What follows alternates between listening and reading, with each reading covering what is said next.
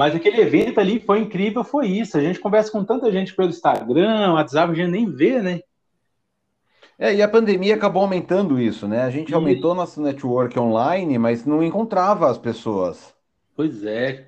É, mas o que eu falo é até que nasceu, né? A maior parte daquilo nasceu na pandemia, né? Muita Sim. gente ali começou durante a pandemia. Eu, eu... que começou e não, não conhecia ninguém, né? Na internet eu comecei. Mas você já veio de, de antes, né? Exato, mas assim, a pandemia foi o que me tornou público, assim, né? Eu já fazia o meu trabalho quieto, como eu costumo dizer, dentro tá. da caverna. Eu costumo dizer que eu era um umpa-lumpa da impressão 3D, eu ficava lá nos bastidores da Stratas. Pois é, inclusive foi por isso que eu cheguei em você, né? Foi interessante. Foram dois clientes que eu tinha feito o mascote que eu nunca tinha visto. Um já tinha uns três anos que eu tinha feito um mascote para ele. Ele, cara de Goiânia. Inclusive, esse primeiro cliente que eu conheci lá, o cara viu o trabalho, gostou o, negócio, o projeto da mão, tudo, me presenteou com uma impressora. Olha que legal, Caramba. presentão, hein? Já tá, já, tá, já tá chegando, já, já colocou no correio, impressora de resina. Mas vamos aproveitar, vamos aproveitar esse gancho, o Ayrton não vai conseguir entrar, que ele vai, vai começar a aula dele lá em Manaus. e ele não vai conseguir chegar para falar com a gente. Ele tá mandando um monte de pergunta aqui no WhatsApp. Mas para a gente começar, ter um começo assim formal, então eu queria convidar vocês, cada um de vocês, a falar seu nome, seu canal. Depois a gente vai entrar nas perguntas um para um. Pode ser, Janaína, para ser para gente, para que todos nós sejamos um pouco cavalheiros. Como é que, por favor, qual é o teu canal, qual é a tua empresa, o que, que você faz hoje no mundo da impressão 3D? Então, a empresa é a Smooth 3D. Nós somos é, fabricantes né, de resinas para impressão 3D. Temos diversas resinas, né? Cada resina atende a um propósito diferente, né? Resolve um problema diferente. E o Instagram é Smooth 3D Printer. Felipe, para a gente seguir alfabeticamente? Muito obrigado. Bom, meu nome é Felipe Wolff e eu sou especialista de impressão 3D de resina e ensino hoje. Eu trabalho com cursos e com instrução de impressão 3D de resina. E o meu canal é Felipe Wolf 3D, tanto no YouTube quanto no Instagram. Tenho muitas perguntas para você, Felipe. Não foge daqui, não. Agora, se não me falha o alfabeto, é O-P-Q-R-S-T. Então é o Pedro. Tudo bom? Boa noite. Sou o Pedro Henrique, né? Eu trabalho fazendo impressão, coisa assim com a Janaína para Smooth, fazendo boneco de impressão, assim. Você é o modelador? Você cria as peças? Não, não. Eu imprimo e pinto só. Como ainda só? quero modelar. Como só? E ele é bastante humilde também, tá? Então, aquelas coisas lindas, a maioria delas, das peças pintadas que a gente levou no evento, foi o Pedro que pintou. Todo aquele cenário japonês foi você que pintou, Pedro? Aham, foi. Olha só, cara. Não, eu vou deixar aquela foto na vitrine do podcast. Então, quem está usando o Spotify pode ver a foto da vitrine e vai ver a foto do que a gente está falando agora. Qual que é o teu canal, Pedro? Desculpa. É no Instagram, arroba 3DND Miniaturas. E agora o Tiago. Tiago, por favor. Meu nome é Tiago Freitas. Na verdade, eu sou médico veterinário e trabalho com modelagem e criação de protótipos 3D. Também gosto de fazer algumas estatuetas, action figures também como hobby. O meu canal é, o, é no Instagram, é Thiago com TH, Thiago Freitas 3D. Muito bem-vindo, mas você não está aqui por causa da aplicação veterinária, né? Você está aqui por causa não, da, da mão robô. É, por causa da, um protótipo de uma prótese robótica. Legal. E para todos, então, agora, para a gente formalizar o que a gente estava conversando antes, o que, que vocês acharam da Mega Expo 3D BR na Facens, realizado no último dia 10 de setembro? Posso começar? Claro, por favor. Cara, é, eu, eu até conversei com algumas pessoas depois do evento e o sentimento, eu acho que é o que é mais importante para a gente, pelo menos, é, que tá na, que foi como influenciador e tal, né, como profissional que vai trabalhar, foi quase como se a gente tivesse ido num parque de diversões ou como se tivesse ido num show e visto as bandas que a gente gosta, visto os amigos que a gente gosta, porque foi conhecer muita gente das, das empresas que a gente já trabalha, que a gente conhece todo mundo por telefone, WhatsApp, Instagram e conseguir ver essas pessoas pessoalmente, né? Eu acho que foi assim a maior experiência que a gente teve, né, de ver as caras por trás do, do, do, trabalho que a gente já acompanha, né? E foi uma, uma experiência que ficou alguns dias, né? Eu, pelo menos, eu fiquei uns três dias relembrando como se estivesse lá e dando risada à toa, porque foi muito legal conhecer to, to, todas as pessoas que estiveram lá, né? Assim, que, como a gente falou, foi uma coisa que meio que explodiu na pandemia, né? Quando a gente uh, teve um monte de problemas e precisou ficar em casa. E isso nasceu tudo lá e a gente teve a oportunidade de ver o resultado disso nessa feira, né? Eu acho que foi o maior ganho que a gente teve nesse, nesse evento. Tua primeira feira? Não, você já foi na Inside também antes, né? Já fui na Inside. Legal, mas é a primeira Expo. Primeira Expo. E você, Pedro, primeira feira? Opa, primeira feira, fiquei encantado, assim, a gente ficou, voltou para São João, eu com a Janaína, conversando, assim, mega excitado. Foi muito bom. A gente voltou com mais ideias do que a gente tinha antes da feira, né? Então, assim, uhum. um, um ambiente que realmente ele estimula a criatividade o tempo todo, né?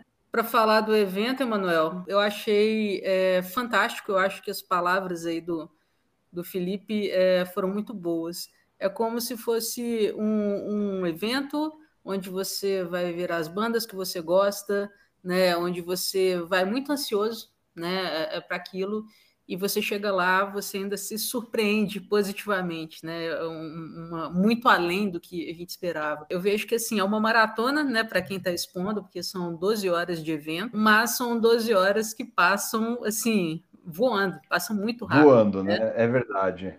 E o que eu pude perceber assim que foi muito assim gratificante mesmo, que foi legal, é o que o Wolf também falou, pessoas é, com quem a gente conversava por WhatsApp, por Instagram, né, chegando e falando, oi Janaína, eu já conversei com você, lembra de mim? Tipo, a gente começava uma conversa, começava a bater papo ali sobre isso, né?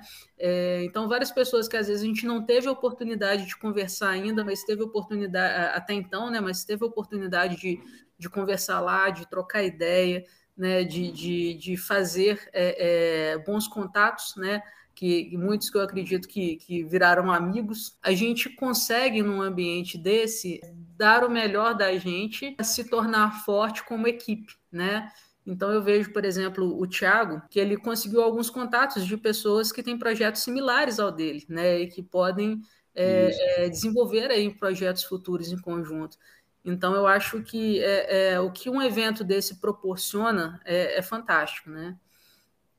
Muito bom. A chance de. É, é, é, o network, né? Ele, ele, ele se paga mais porque a gente é visto, conhece as pessoas, a gente vê pessoas. É, a interação apesar é de ser, boa. Apesar de ser cansativo mesmo, né? É, não, é, mas é, é, um cansaço que, assim, é, o, o Pedro falou algo bem interessante, né? A gente.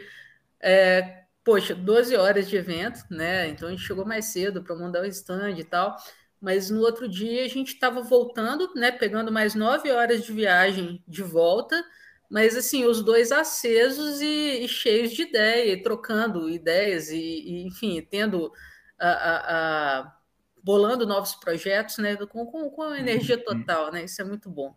É, o, o evento para mim começou com tudo, né? Eu antes da primeira hora eu já tinha perdido as calças. É, eu, eu, tava, eu tava pensando se eu ia contar isso, mas foi muito bom. Eu acho que foi a melhor parte do evento, na verdade. Eu, eu Olha, vamos esclarecer essa história. Vamos esclarecer essa história para quem está ouvindo a gente. O que aconteceu?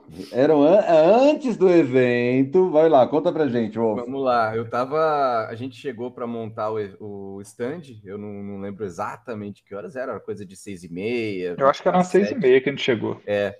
E aí eles foram buscar as coisas no, no carro, né? Ficava, a gente ficou naquele revezamento, um pouco monta, um pouco busca. E eu coloquei para filmar e fui lá pendurar. Olhei aqueles banners, falei, eu vou pendurar uma lâmpada aqui para dar uma iluminada nesse banner, né? E aquele banquinho que tem, sei lá, acho que 1,20 de altura, né? Que foi o que eu usei para subir lá. E aí eu subi, deu uma enroscada na lâmpada, aí eu falei, eu vou descer para pegar o fio ali para comprar para o lugar. Só que ao invés de pular, eu desci com uma perna só, num banco de 1,20. E a calça, obviamente, não suporta esse tanto de elasticidade. e, e, e, ela se partiu, assim, praticamente inteira. eu não consegui Agora... ver na hora, mas quando depois que eu olhei em casa, cabia uma cabeça. E aí eu olhei, falei, olhei em volta, assim, desespero, falei, eu consigo chegar no banheiro? Eu falei, não, vai ser ridículo demais. Aí, por sorte, tinha o stand, o stand era bem fechado e grande, a parte de baixo, e a minha mochila tava lá com a minha troca de roupa. E aí eu já entrei e fiquei lá me batendo debaixo do stand para trocar de roupa. E pela filmagem depois eu até vi que o quanta sorte eu tive que foi assim o, o, exato momento que não passou ninguém e quando eu terminei de pôr a calça assim segundos depois que eu levantei a cabeça já começou a aparecer gente é, isso daí vai somando para aquelas histórias de quem vai fazendo feira, vive viajando, né? Aquelas dicas básicas. Tenha sempre uma calça extra no carro. Você não sabe. É, mas o Felipe não ia conseguir chegar no carro, não, viu? Não, mas não, é melhor do que não ter. Você amarra uma blusa na camiseta, amarra na cintura, vai até o carro com a camiseta na cintura. Mas Manuel. E o mais engraçado é que foi assim, questão de três minutos. Eu e o Pedro, a gente foi para a uhum. van para pegar as coisas e ficou o Felipe arrumando a lâmpada, né? E quando eu cheguei, o Felipe, sério, assim, olhou para mim, Janaína, nada mais pode dar errado nessa, nesse evento, porque o que tinha de dar errado já deu. Meu Deus, o que, que aconteceu, né? E aí ele me explicou que ele conseguiu fazer isso tudo em três minutos, né? Subir, rasgar a calça, enfiar debaixo da mesa, trocar a calça e ficar lá como se nada tivesse acontecido. Muito bom. A cara de paisagem é mandatória nesses momentos a também. É saber lidar, saber lidar com o imprevisto como se nada tivesse acontecido. Emanuel, se ele não tivesse contado, é, a gente não ia rir muito, né? Mas se ele não tivesse contado, ninguém ia saber de tudo isso que aconteceu. Não, e são, eu, eu são eventos. Se alguém viu ali, eu, até a, a, pessoa guardou o segredo para contar no bar daqui uns anos. Não, mas esses eventos são para criar história, né? E aí faz parte daquelas dicas mágicas para quem viaja muito a trabalho, que você tem que ter a, a, troca extra de roupa, nunca despachar a chave de casa na sua mala despachada, porque depois a mala se perde, você vai chegar em casa sem as chaves. Aconteceu comigo. Nossa. É, aí você vai ter que dormir, sair caçando alguém para dormir na casa, pra, porque você não tem como entrar na sua própria casa. Não, são coisas que a gente vai pegando, são, são macetes da vida que a gente vai pegando na, na vida é. da feira. Você deve ter história, hein, Emanuel?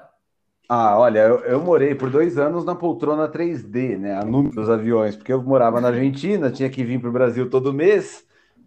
É, é, tem, tem bastante história de mala que se perdeu, de chegar sem as bagagens, sem peça, sem impressora, de subir no avião e ver sua impressora caindo da esteira de embarque de bagagens.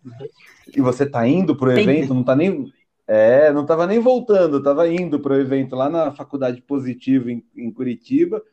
Aqui em São Paulo só vejo a minha a caixa da MakerBot rolando na esteira e caindo da esteira. Falei, ah! Deus. Não deu nenhum problema. Por sorte, chegou funcionando, nem calibração perdeu. Tivesse filmado, era uma propaganda boa. Era, era. A gente mostrava um dentinho que ficou na lateral, que ela caiu apoiada sobre uma quina. A gente mostrava o dentinho como prova da história. A gente vai nesses eventos, encontra as pessoas para criar histórias, para trocar experiências. Pedro, você como pintor, tinha alguém como pintor, estou reduzindo sua habilidade, desculpa, não é a intenção. Mas como alguém Não. que cria as maquetes que cria, os modelos que cria, tinha alguém que você já acompanhava lá na feira, que você pôde assistir, pôde ver? Então, pior que eu não acompanhei. Eu, o único stand que eu vi foi o da Smooth mesmo, que foi tanto não dava tempo, que né? eu não vi nada lá, só saí para comer. Ah, você deu mais sorte do que eu. Muita gente bacana lá, conversou, falava que pintava e tal, foi bem bacana. A gente conheceu bastante gente. Tá crescendo o movimento de pintura e acabamento, né? O que, que você Sim. sentiu? Sim, ué, tem, com a qualidade da impressão melhorando mais a cada vez, a tendência é só crescer mais a quantidade de gente que quer pintar em casa e tal, tanto como hobby quanto profissão. Mas não é contraintuitivo se a impressora já está melhorando a questão do acabamento da pintura? Não, mas aí por isso mesmo, se a impressão é tão boa, a pintura vai sair boa. Porque se você tentar pintar uma peça com muita linha e tal, vai acabar ressaltando. Você vai ter que ter um acabamento muito bom e acaba que não vai ficar tão bom feito, tão bem feito. Entendi. Então, na verdade, o, o fato é que está facilitando a questão do acabamento, né? Porque quem trabalha com FDM sabe o que é ficar três horas lixando com uma lixa 1800, que é quase uma papel toalha, ou uma, um Hum. papel higiênico primavera, a mesma qualidade de abrasividade, e ficar três horas com a torneira aberta lá, lixando a peça, na expectativa que dê para pôr uma Uhum. que dê para pintar. A resina não, né? Ela te entrega uma peça Não, já sai pronto. Eu vim do RPG, né? Então fazer as miniaturazinhas de 3 centímetros em FDM acho que é impossível. Ah, eu tenho, mas tá- tá- é, não é a coisa mais agradável de fazer. Você vai imprimir a 12 milímetros por segundo, você vai colocar um bico de 0,2, você vai ter que fazer uma série de coisas para fazer uma boa miniatura. E a Em peça fica FDM. fraca. Fica, ela vai quebrar. Eu tenho um monte de esqueleto do Hero Quest aqui, faltando foice, perna, braço, que é a peça mais fina que tem, né, das miniaturas. O, o Uhum. Goblin, Orc, Guerreiro, tudo sobrou. Também venho do RPG, fui no primeiro encontro internacional de RPG no Brasil, lá na Marquise do Ibirapuera, em 97, eu acho. Caramba, nem Então, nascido eu era. É, pois eu tenho ouvido cada vez mais isso. Eu tô chegando lá já, viu? Todo- todos vocês jogam RPG? Porque Eu ia conhecer isso aí pela primeira vez. Eu nunca joguei, cara. Pois é. Eu Ah. gostava, eu não gostava de jogar, mas era ficcionado pelas figuras, pelas miniaturas. Mas Achava agora gosta, incrível. pelo o seu pretérito imperfeito denota que agora você gosta de RPG ou não jogou ainda? Não, na verdade, eu nunca fui muito fã de, de jogos, nem de games, ideia. É porque eu acho que, assim, eu, eu já, é, os meus amigos na infância, muita gente jogava, tinha primos que jogavam. Quando chamava pra jogar, eu realmente não tinha muito interesse, eu gostava de ficar com os bonecos, com as miniaturas ali, ali imaginando como é que fazia, sabe? Desde cedo eu tinha aquela, aquela visão. Mais me chamava a atenção ficar olhando ali os detalhes, como é que era feito, como- ficar tentando imaginar como é que fazia aquilo, sabe? Se Agora, metal. Hum, Como é que você fez essa, essa ponte de trabalhar com medicina veterinária, ter conhecimento e admiração pelas miniaturas do RPG e cair na feira fazendo a mão robô? Eu fiquei, às vezes eu me pego me perguntando sobre isso, essa questão, sabe? de desenho, certo? Vestibular, acho que era para veterinário, fiz em outras também, mas tudo na área de engenharia, que eu gostava de artes, tudo foi moldando para a parte de engenharia, certo? Uhum. Só que quando eu, na hora de escolher, pesou para veterinário. Não sei até hoje por quê. São 14 anos já trabalhando na área, não me arrependo, mas até hoje, se falar dizer assim, ah, por que eu fui para essa parte, eu não sei, viu? Realmente. Marcou errado, marcou errado o código de opção da- da- do curso. Quando você viu, você falou: ah, agora eu tô aqui, vai tu mesmo. só tem Agora tu, vai tu mesmo. Não, pior que, eu, pior que no ano, eu, tinha, eu, eu havia passado também em engenharia civil, que era o que eu queria, a parte de engenharias, né? No federal aqui de Minas, Viçosa, e nem isso me fez mudar de, de, de ideia. Isso rendeu a história do da linha de costurar vaca, que a gente fez uma bestazinha na Semiflexível. E aí, É, é tipo, tudo. horas antes do evento, a gente esqueceu, eu esqueci, que o arco precisa de uma linha, de uma copa. Uhum. E aqui não tinha nada para colocar. Aí a Janaína correu atrás de um monte de gente para ver se tinha alguma linha para usar. E aí, é, qual que, onde que vocês acharam essa linha de costurar vaca? Não, aí, aí a Janaína perguntou pro Thiago se tinha uma linha de nylon. Não, e ele assim, ele respondeu por texto, né? Mas a, a minha interpretação do texto dele, ele, tem, tem a linha de costurar a vaca. Então, assim, a gente riu muito disso, porque a gente vê uma, um trabalho assim super tecnológico, né? De impressão 3D Uhum. e tal. E, e aí a gente é, é, vê que o Thiago, né, tem, tem essa, toda essa habilidade e ele ainda é veterinário também, né? Então, assim, é, é, parece bastante diferente para a gente, né? E então isso que causou aí essa essa essa surpresa, né? A gente riu bastante Sim, sim. da ação. Agora, uma coisa que, só é, aproveitando o gancho aqui, o que eu acho muito legal é que você vê todo esse talento do Tiago né, para fazer esse projeto, né, ele sendo da, da área de veterinária, e eu penso que a impressão 3D, né, a, a, o, o quanto a impressão 3D está ficando acessível para as pessoas, né, foi uma coisa que ajudou muito o Tiago, né, porque talvez sem o recurso da impressão 3D, ele precisaria estar trabalhando aí num, num laboratório de engenharia de uma universidade. Ah, eu acredito que nem aconteceria. Não? Eu acho que foi, seria essencial, é, foi essencial. Acho que sem a, a impressão 3D tá acessível, né? Eu acho que era impossível eu ter, ter começado, seja, sabe? sabe? Uhum. Não, tinha, não teria como eu ter desenvolvido as peças, não teria, eu fico imaginando isso. Não tem como, eu imagino hoje, ter desenvolvido, desenvolvido um protótipo, até mesmo porque, de outra forma, que seria sem a impressão, seria a injeção de plástico, fazer as, os moldes, isso aí tem um valor que torna totalmente inviável, né? Um custo, né? Sim. Custo, Sim mas você não respondeu ainda como você chegou na mão robô, então. Você fez ah. a veterinária, tem essa admiração pela, pelo campo da, das miniaturas, das maquetes, dos seus amigos então, que jogaram RPG. Admiração, essa admiração que eu tive nessa parte ficou um pouco de lado por um, por um tempo e resolvi voltar com a, com a modelagem tradicional. Modelando hum. ali personagens em argila, massas, e eu vi na internet ali, que a gente vai sempre buscando exemplos, até então não conhecia a modelagem 3D, e eu vi aquelas peças bem feitas, estatuetas, né, e ficava imaginando, pô, mas é tão perfeito que é difícil pensar que foi, foi feito à mão, aonde eu comecei a descobrir. E de modelando como hobby, fazendo peças de estatuetas, personagens de né, super-heróis, anime, depois passei a produzir como trabalho, né? Uhum. E só que assim, nesse período, isso eu tenho por volta de três anos que eu comecei, três, quatro anos, eu sempre tive uma vontade, pudesse criar alguma algo positivo na sociedade, sabe? Eu tinha essa vontade. Deixar um impacto, né? Impacto, exatamente. Eu, tinha, eu queria produzir algo relevante que desse algum benefício para a sociedade. Deixasse ali um, um, algo, não, fiz aquilo ali, ajudou pessoas, ajudou alguma. Realmente, ele buscar, o que, que eu posso fazer? Sempre me chamou atenção, pô, sempre ficava ficcionado. Os filmes, é, tipo, Transformers, né? Ficava sempre ali imaginando, pô, eu tô vendo ali toda essa movimentação, como é que seria realmente, como é que faria essa movimentação na vida real?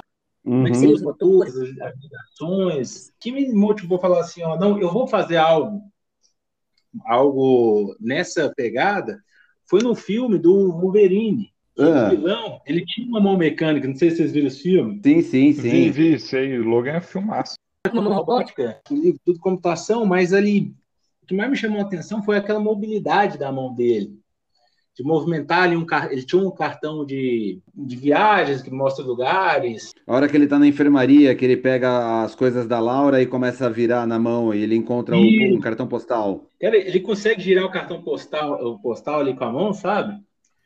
E me deu esse tempo. Eu quero fazer algo parecido. E sempre focado ali, e ali sempre naquela ideia, pô, como é que o cara faz aquele movimento, sabe? É onde eu fui começar a estudar sobre o assunto, sobre próteses, tudo, e vi que uma, a maior dificuldade tem, que tem nessa questão é essa, essa amplitude do movimento. Se é chama chamada biomecânica, de... biomecânica, não? Não, é, é, é, chama, é chama grau de liberdade de movimento. Tá. Seria a sabe? O termo. Onde os níveis de movimento, a quantidade de movimento que cada que a mão fa faz isso é a maior dificuldade. E esse, e esse grau de liberdade, muitas vezes, é o que define se a prótese vai funcionar ou não, sabe? E isso começou a chamar atenção e botando a cabeça, não, quero fazer algo parecido. Só que, assim, logicamente, hoje, assim, eu quero, eu estou na ideia de produzir protótipos, para que só, eu, eu tenho uma noção de que sozinho eu não consigo chegar a uma peça final. Pronto, eu preciso de ter outras expertises, pessoas, é, engenheiros, pessoas da área de saúde junto comigo para desenvolver uma peça final, certo?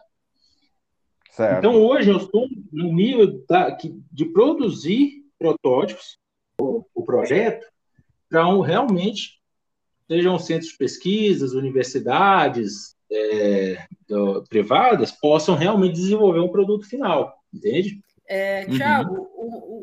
Você chegou a pesquisar quanto custa uma, uma, prótese dessa hoje em dia, né? E é em torno de quanto que você tinha falado para gente? Oh, próteses hoje, pensando nas melhores que tem hoje, 200 a 250 mil reais.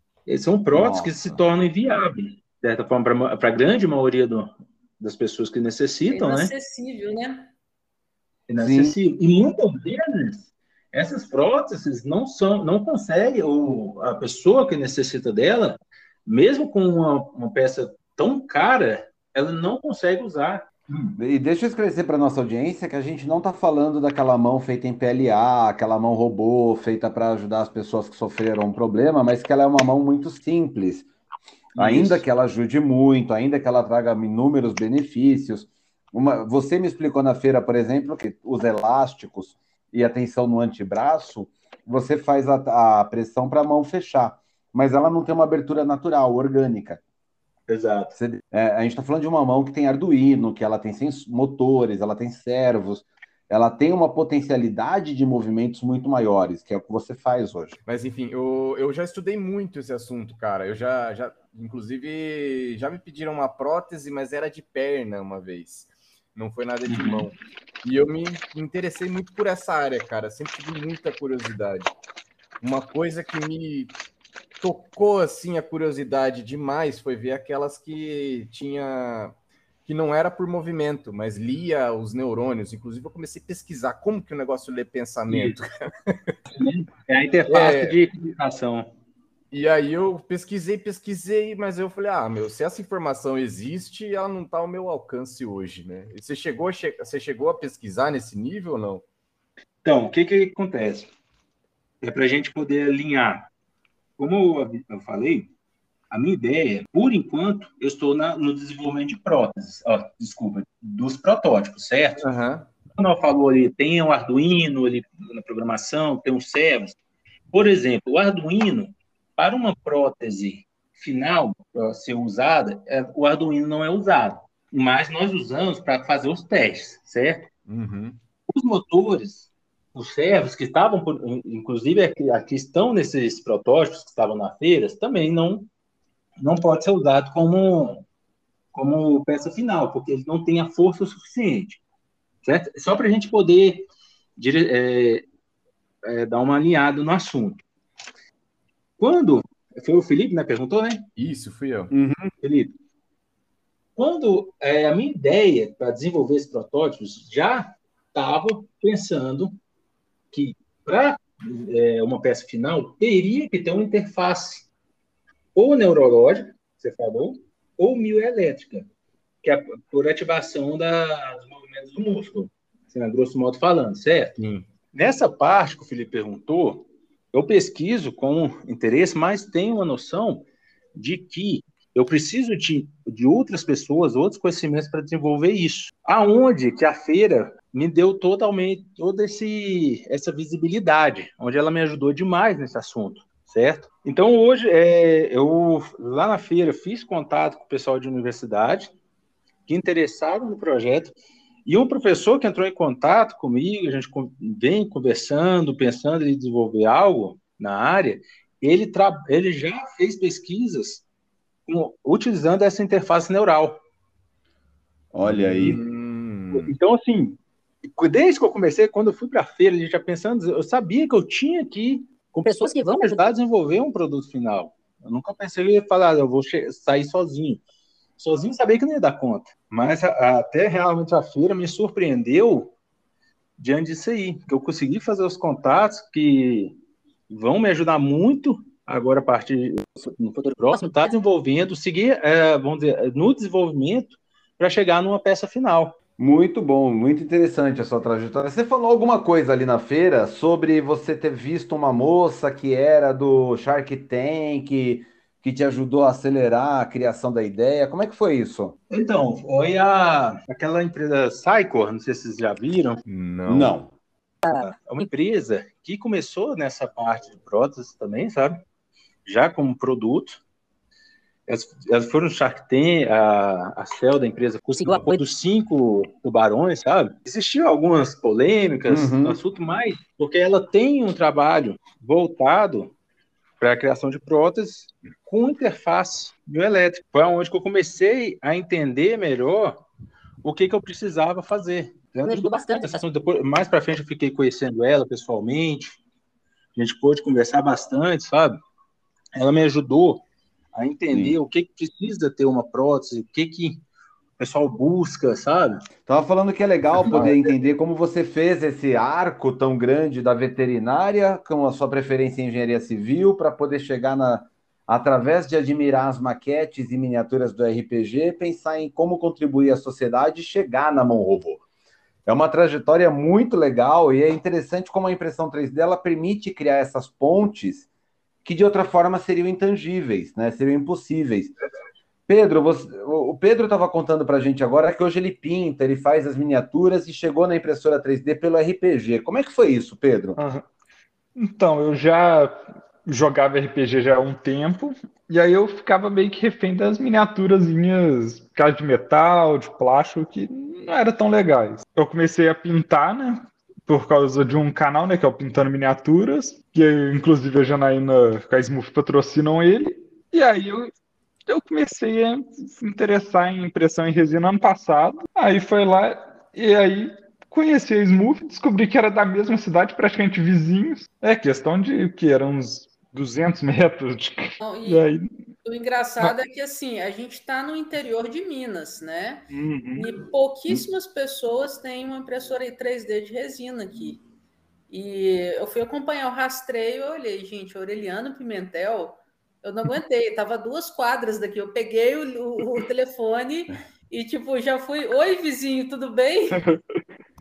E aí a gente foi começando a conversar as coisas, e trabalhando assim, melhorando, porque eu ainda não acho que eu pinto tão bem, eu tô evoluindo. Cara, eu vi lá as suas peças. O pessoal que olhar a capa da, da- do nosso podcast vai ver as suas peças. É impressionante. Você fez peças incríveis, imagina. Agora, seu primeiro contato com a impressora, da onde você teve a ideia de pegar, comprar uma impressora? Então, justamente por causa disso, porque como eu, eu tava gastando muito dinheiro em miniatura que eu não tava achando que a qualidade estava tão boa, né, de aquelas de plástico e metal. E aí que eu fui lá ver, procurei, fiz as contas assim e falei, é, uma impressora custa tanto, que hoje em dia, inclusive, é bem mais barato. Eu peguei a Ainda Max é. na primeira. Aí comprei, e aí eu fiquei encantado, né, com a qualidade que dava pra fazer e tal. E a quantidade de peça, minha coleção aumentou muito de miniatura. Já recebeu a ordem o impressor ou eu aí na sua casa ou não? Tá tudo tranquilo ainda? Não, aqui tá tranquilo. Eu tenho eu arrumei um quartinho separado que fica lá a impressora. Então, É, mas eu, eu fiquei sabendo que nas vésperas do, do evento ele fez uma bagunçada, né, de, de, de resina no chão de casa que não deu muito certo, Ah. não, né, Pedro? foi lá, tive que Olha que a Janaína tá boa em levantar os bastidores aqui, que olha, Janaína, você vai ficar partici- participante ativa aqui do nosso podcast, hein? Não, é não, é porque hum, a, a- a gente- O agente que o processo polemizador. como um todo foi, foi muito divertido. Tanto a preparação quanto o evento, sabe? A gente se divertiu muito realmente com tudo. Foi, a gente começou pensando uma coisa e aí cada hora vinha uma ideia diferente, a Janaína vinha, eu vinha com outra, aí E o como é que foi foi? tomando forma. Agora é para a Janaína essa pergunta, Janaína. Como é que você reuniu essa turma? Como é que você trouxe o Tiago, trouxe o Pedro, encontrou o Wolf? Como é que foi tudo isso? Bom, eu acho que eu tenho um dom para reunir pessoas malucas, né? Então, Eu, eu sou a prova disso. Olha, como diria o Jimmy, eu sou normal, tá? Claro, com certeza. Bom, mas eu acho que assim é, é muito legal quando a gente encontra pessoas que a gente sente uma sinergia, né? A gente sente um, um- uma vontade, né, é, comum, né, de, de trabalhar em conjunto e de fazer as coisas acontecerem com excelência, né? Então, ah, é legal a gente ver pessoas com, com vontade de trabalhar, de fazer acontecer e com skills bem diferentes, né? E aí a gente consegue trabalhar junto, é, é, somando as nossas forças, né? Para conseguir um resultado legal. E eu, particularmente, eu gosto demais disso, porque eu acho que sozinho a gente não chega em lugar nenhum, né? Ou então a gente somente dá alguns passos. Enquanto quando a gente une forças, a gente aprende, a gente se desenvolve e a gente consegue é, caminhar muito mais à frente, né? A gente consegue chegar muito mais longe. Então, assim, a, a, a essa turma aí tá, tá de parabéns. Assim, foi muito bom como, trabalhar com vocês, viu, gente? Como é que foi Mas, sua entrada? No, como é que você chegou no mercado 3D, Janaína? Então, uh, foi uh, mais ou menos três anos atrás, quando a impressão. Uh, eu, eu, simplesmente é, queria fazer algo diferente, né? Pensei em talvez tentar um negócio. enfim, comecei a, a interessar por 3D mas eu não tinha contato com ninguém que mexia com 3D. Eu não, nunca tinha visto uma impressora 3D na minha frente. E aí eu comprei uma. Eu pesquisei bastante antes, né? E eu comprei uma Ender 3. Hum, e uma, boa escolha, FDM. mas. Oi? Sim, é uma boa escolha, mas ela é FDM, né? Sim, ela é FDM. E aí foi assim, aquela guerra, né? Porque chegou para mim um kit isso depois de eu ter pesquisado que algumas viriam montadas, outras teriam uma complexidade maior para montar, né? E eu lembro de ser quatro horas da madrugada, né? A impressora chegou tipo às cinco da tarde, era quatro horas da madrugada, eu estava cuspindo fogo porque eu não conseguia montar a impressora, né? E enfim, no outro dia não evolui muito, xinguei bastante. Depois de um mês, né? e, e muitas conversas, e, e, depois de eu entender que às vezes um parafuso que você apertava mais ou a menos vai, iria dar diferença na sua impressão, eu consegui de fato uh, tirar as primeiras impressões aí, né? E me divertir um pouco com isso. E, e eu comecei a pensar. Uh, eu gosto, né? Embora eu jogue pouco, eu, eu sou parecido com o que o Thiago falou. Eu amo as miniaturas de RPG, eu amo os acessórios como Dice Box, Deck Box, uh, mas eu não, não tive a oportunidade de jogar tantas vezes. Inclusive, eu e o Pedro já estamos combinando. Vamos jogar mês que vem. Jogar, né? Mas, Temática então, assim, de Halloween. Isso. E eu, assim, eu sempre eu me atraiu muito essa questão de você poder fazer praticamente o que você quisesse na impressora 3D. Tipo, você desenha ou você, se você ainda não tem uma habilidade para modelar, você tem vários modelos prontos que você pode materializar ali, né?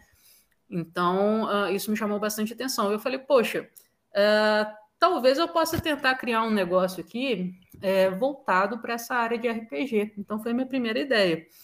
E logo eu conheci as impressoras de resina, que não estavam tão baratas na época, as impressoras, né, mas já estavam começando a ficar mais acessíveis.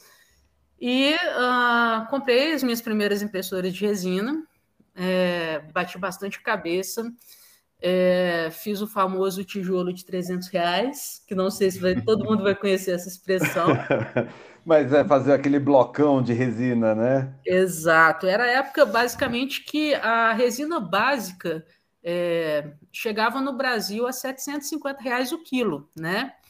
E aconteceu algum problema, não sei se era arquivo corrompido, não sei se era o firmware da impressora que eu usava, mas enfim, aquela coisa de a impressão ainda ser bastante lenta nas impressoras RGB. E de, eu deixei, né, imprimindo à noite e, poxa, aí de manhã toda ansiosa, né, para ver o que, que se tinha saído da mesa de impressão. E aí imprimi um, um tijolo maciço com a minha resina de 750 reais o litro. eu, eu, já fiz isso com uma resina da Stratasys de 2.500 reais. Hum. Era é... sexta-feira, 10 para 5, chegou um prato de narguile para imprimir. Ele tinha 24 centímetros de diâmetro. E eu abri, o software reclamou, falou: olha, tem faces abertas. Eu, eu, geralmente eu reparo o arquivo, mas eu queria pegar meu ônibus para ir embora. Então eu peguei, fiz o fatiamento, ele não reclamou no fatiamento, né? Ele falou, ah, fatiou. Quando o problema é muito grande, ele não deixa fatiar. Falei, ah, então tá bom, mandei imprimir. Segunda-feira tá pronto. Na segunda-feira tinha um bloco no volume da impressora de resina. Dentro desse bloco tinha um vazio no lugar do prato. Ele estava com as faces invertidas e eu fiz um bloco de R$ 2.500 de resina que só servia como molde para fazer. Não era o que a gente queria. você bateu, você conseguiu bater o recorde. É, eu acho É. que eu, eu já conheci algumas pessoas que fizeram um bloco de resina de 300 reais, mas de 2.500 foi a primeira pessoa que eu ouvi, ouvi falar. Dá para arredondar É. para 3 mil já. Já dá, já dá. Olha, a gente comete alguns erros. Eu já pus fogo no escritório que eu trabalhava, mas eh, hoje o podcast é com vocês, não é comigo. Então eu conto essa história outro dia. Eu já mas fiz aí, isso também. Manuel, tá bom, Hã? na época sobre o, o bloco, né? É, eu sou bastante persistente, né? É, às vezes eu, eu demoro para achar uma solução, mas eu, eu persisto ali para conseguir, né? E aí eu comecei a aprender, fui tendo mais acesso é, é, a, a algumas outras pessoas que também trabalhavam com, com impressão 3D em resina, né? E estudei sobre as aplicações, né? O pessoal usava bastante para joalheria e odontologia. Sim. É, só que assim, não, não, não era a, a factível, não era viável trabalhar com uma resina de 750 reais o, o litro, né? ah, para algo que seria geralmente hobby, né? Então a, a- aí começou a ver o, o questionamento, né? Mas poxa, é, como viabilizar isso, né? É, será que seria possível, né, é, desenvolver uma resina? E aí, a a partir daí, eu tive um contato com um amigo químico, né, que tornou isso possível, né? Na época ele forneceu uma, uma fórmula base de resina, e aí a gente começou a, a desenvolver é, ideias nessa linha e ver que isso era possível viabilizar isso, né? Só que ah, o negócio foi se desenvolvendo, né? em- é, empreendendo pela primeira vez, né? Então a gente vê que o, a ideia inicial que a gente tem, ela se modifica várias vezes até você chegar no que realmente vai ser é, o negócio da sua empresa, né? Uhum. Então, ah, a gente passou para é, viabilizar a impressão 3D em resina para outras pessoas, né? Para nós e para outras pessoas. E aí que a gente ah, começou com duas resinas, né? Que na época era padrão e a baixo odor. A resina baixo odor hoje é a nossa 4K, né? Ela foi renomeada porque ela tinha uma, ela tem uma alta definição, né? Uma definição muito, muito alta mesmo. E a gente tem toda a linha premium de baixo odor hoje, né? Então a gente foi modificando, mas basicamente foi isso. A, a, a- vontade né, de, de, de imprimir realmente, de, de utilizar essa tecnologia e de é, ter uma resina tão cara ainda, né? Para viabilizar isso, foi que foi a motivação né, para o surgimento aí da Smooth 3D. Olha que história interessante. E olha que sinal dos tempos, porque eu tenho 42 anos. Eu tô acostumado a ver as pessoas contando uma história que viram uma impressora na faculdade, tiveram um contato com uma impressora que era cara. T- todos vocês acessaram um, um anúncio do Mercado Livre, compraram a primeira impressora e começaram por caminhos diferentes. Eu acho que o único que vai fazer algum tipo de par comigo aqui, não é pela idade, mas pela trajetória, é o Wolf, né? É, eu creio que sim.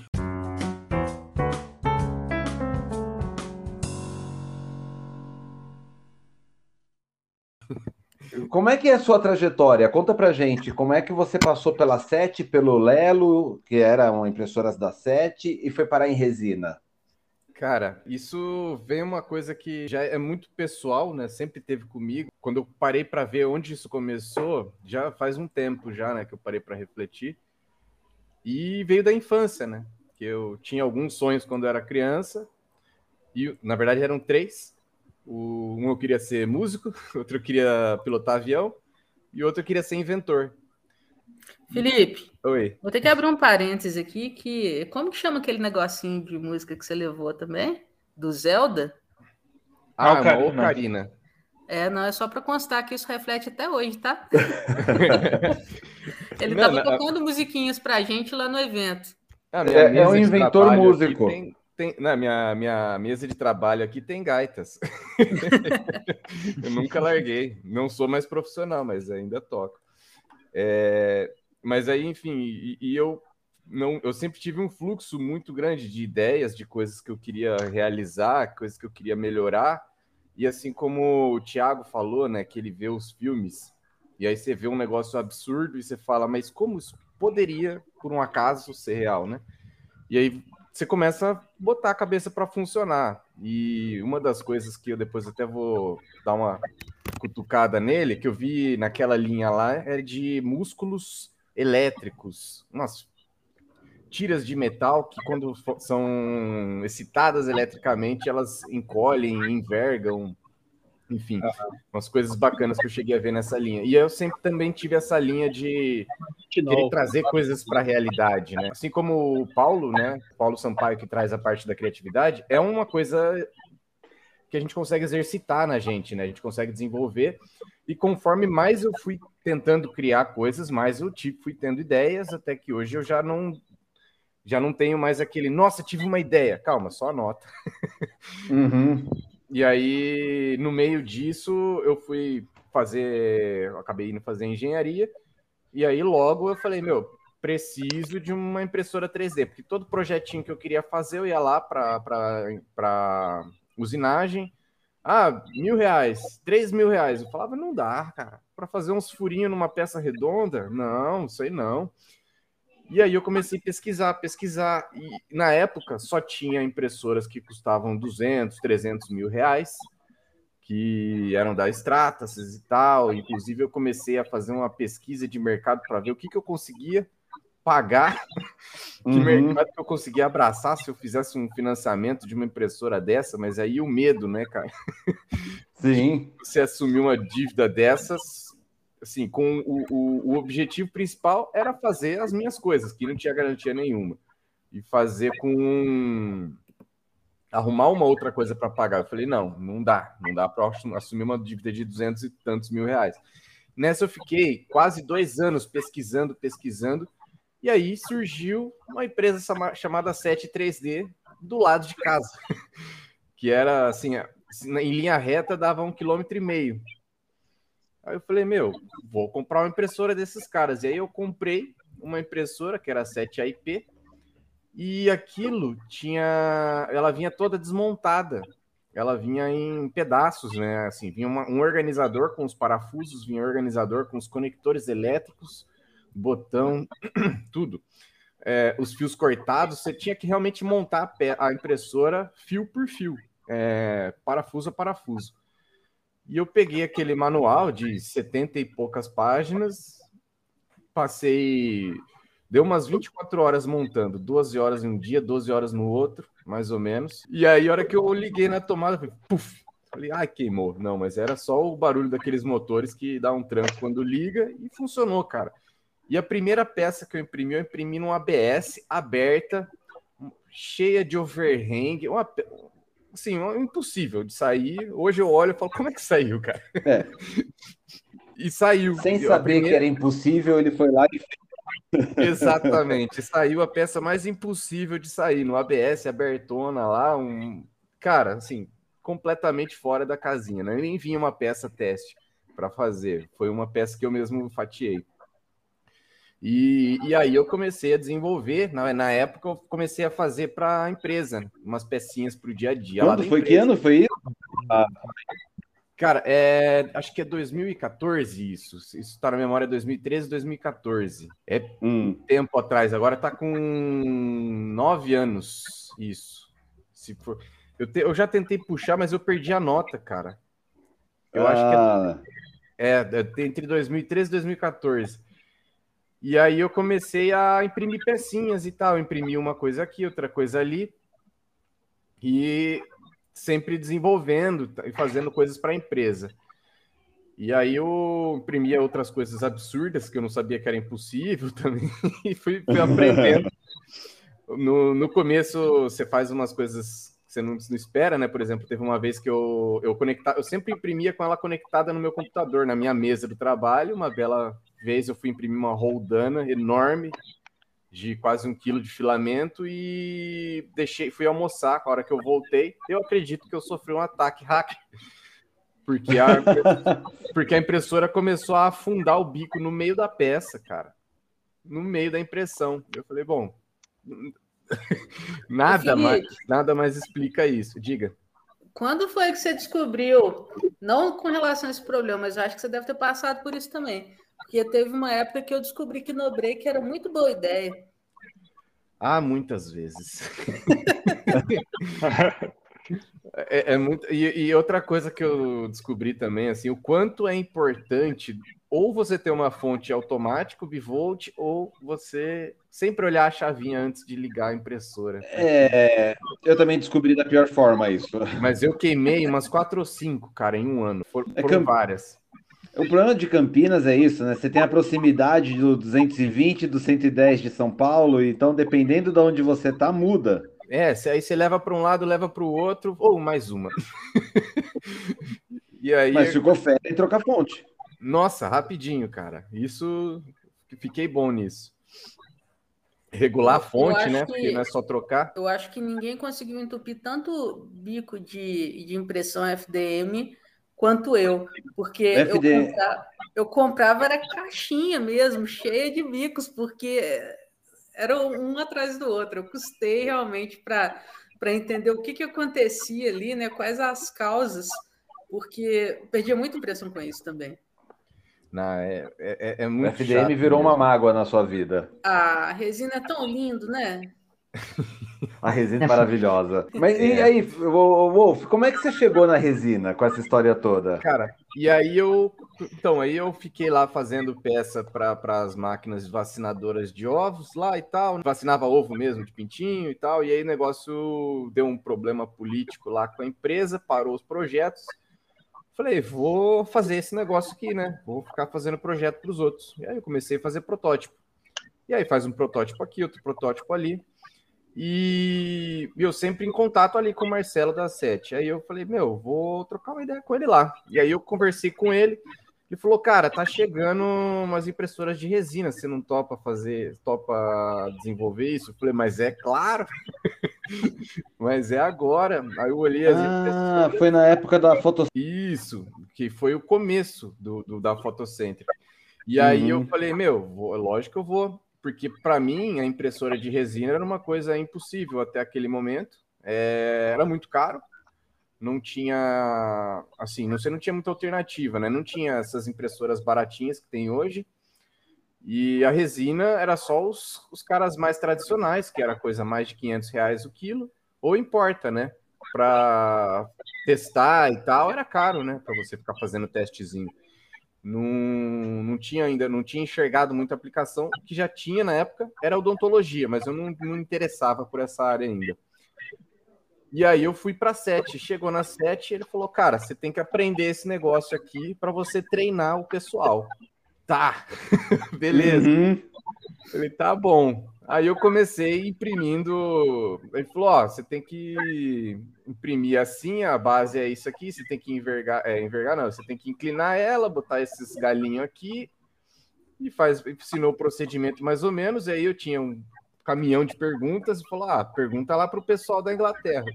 E o pessoal da Inglaterra, não querendo falar mal, mas falando, ele sabe que não é, não é uma uma, uma, uma política. Eu já falei para eles, eles não melhoraram. É, eles não respondiam as perguntas. E aí eu comecei a testar tudo. Comecei a testar. Colocava o negócio chapado na mesa. Eu fazia tudo que era de errado para descobrir o porquê. Imprimia a peça, quebrava. Até que eu fui descobrindo o porquê de cada coisinha, né? E aí eu comecei a ter uma base para poder falar do que estava acontecendo ali. E aí comecei a dar um treinamento. Que era, foi um, um período que eu não diria que foi legal. Não, não foi fácil. Não, porque assim, né? No, na mesma semana em que ele me falou: olha, você tem que aprender para treinar o pessoal, eu falei, que legal, cara, vou ficar estudando essa tecnologia, aquela coisa do sonho. Veio, chegou um cliente que falou: ó, tem que imprimir essa peça aqui que o cara quer comprar a máquina. E é uma, era uma máquina de, na época, 23.500 reais. Fala, poxa, vou ajudar a vender esse negócio, vou pôr para imprimir. Vou colocar todo o meu conhecimento de três dias nesse negócio aqui, né? E não sai, né? e não dá certo. E aí você imprime uma vez, duas vezes, três vezes, quatro vezes. E é um negócio. Saiu algum tijolo, Felipe? Não, tijolo não, porque o programa. O Estamos na frente. Então, Janaína 1, Emanuel 1, Wolf 0 tijolos. não, tijolo não imprimi, porque, na verdade, eu sempre fui da linha do Emanuel, de corrigir, né? E na, até aquela época eu trabalhava só com CAD. Só. O programa de orgânico era muito pouco. Mas o CAD não entrega um programa, um, um arquivo falhado, né? Não entrega é nada é com malha. Só tem que fazer bobagem na, na, na exportação. É, ele já entrega bonitinho, não tem jeito. E então não saiu nada de errado, né, de tijolo assim. Mas saiu muita peça faltando pedaço, peça com buraco, peça com aqueles rasgos que você não sabe o que aconteceu, que faltou dreno, é assim. E aí eu fui aprendendo todos os pesadelos um por vez. É, a pergunta, né, curiosidade, você tava, é, estava usando é, todas as resinas da mesma cor e da mesma marca na época? Não.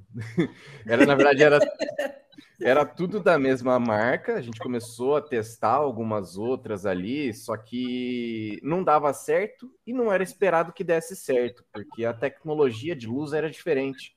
Era uma é. de luz visível, não é de luz ultravioleta. Eles foi, foi um elefante branco essa resina, na verdade, né? Que é uma resina que ela, ela tem, ela tem, eles fizeram umas resinas com ótimas propriedades, umas coisas muito boas, só que ela cura com a luz visível. Ela tem um, um componente que baixa a frequência de ativação da, da, da, da resina.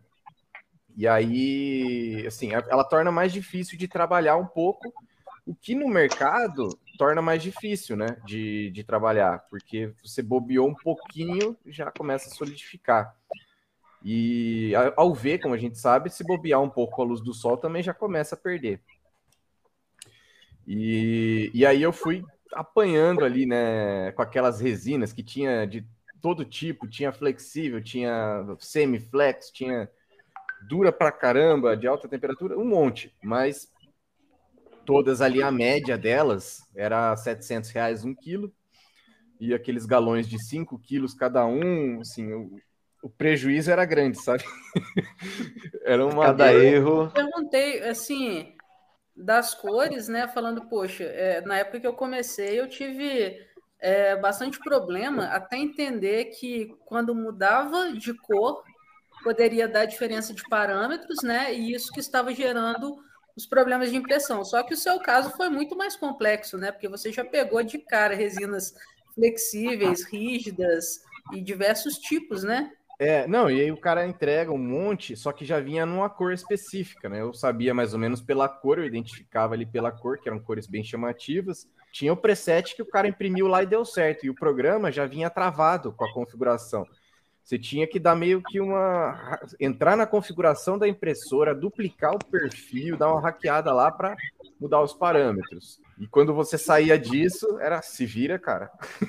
e pra, tá na sua mão. Para todas as resinas e para todos os equipamentos, eles entregavam era um troubleshooting, né? Que era assim, uma foto de uma impressão que deu errado e falava: isso é falta de suporte, isso é problema no LCD isso aqui é tal coisa.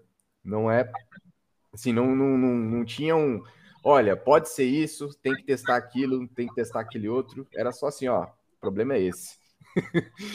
e, e, era isso que tinha para se virar. Então, assim, eu conheci, eu, eu, consegui muita experiência disso na área, até que chegou um momento que eu falei, cara, acho que eu tô ficando bom nesse negócio. Mas é, é como aquele ditado que tempos difíceis criam pessoas boas. E pessoas boas criam tempos fáceis, e tempos fáceis criam pessoas ruins, que vão é, criar cara. tempos difíceis. A impressora ruim cria pessoas boas. É, cara, porque você vira desbravador junto com o fabricante, né? Exato. O cara não sabe muito, ele experimentou e ele te passou a, receita que deu certo. E ele não sabe dizer exatamente o porquê. É, é assim que funciona. Não, não faz muita pergunta. E. Hum. E aí, depois disso, obviamente, que eu já estava com uma carga suficiente para ensinar as pessoas, e aí, entre outras coisas, eu estava já conhecendo alguma galera já, e eu falei com o Lelo.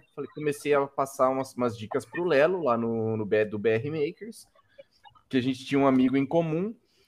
E aí, papo vai, papo vem, chegou um cliente que por fora, que a gente, inclusive, era incentivado lá na SET a ter alguns clientes por fora. E aí eu falei, pô, esse cara aqui pode ser um negócio meio grande, né? Mas eu não consigo, é tão grande que eu não abraço sozinho.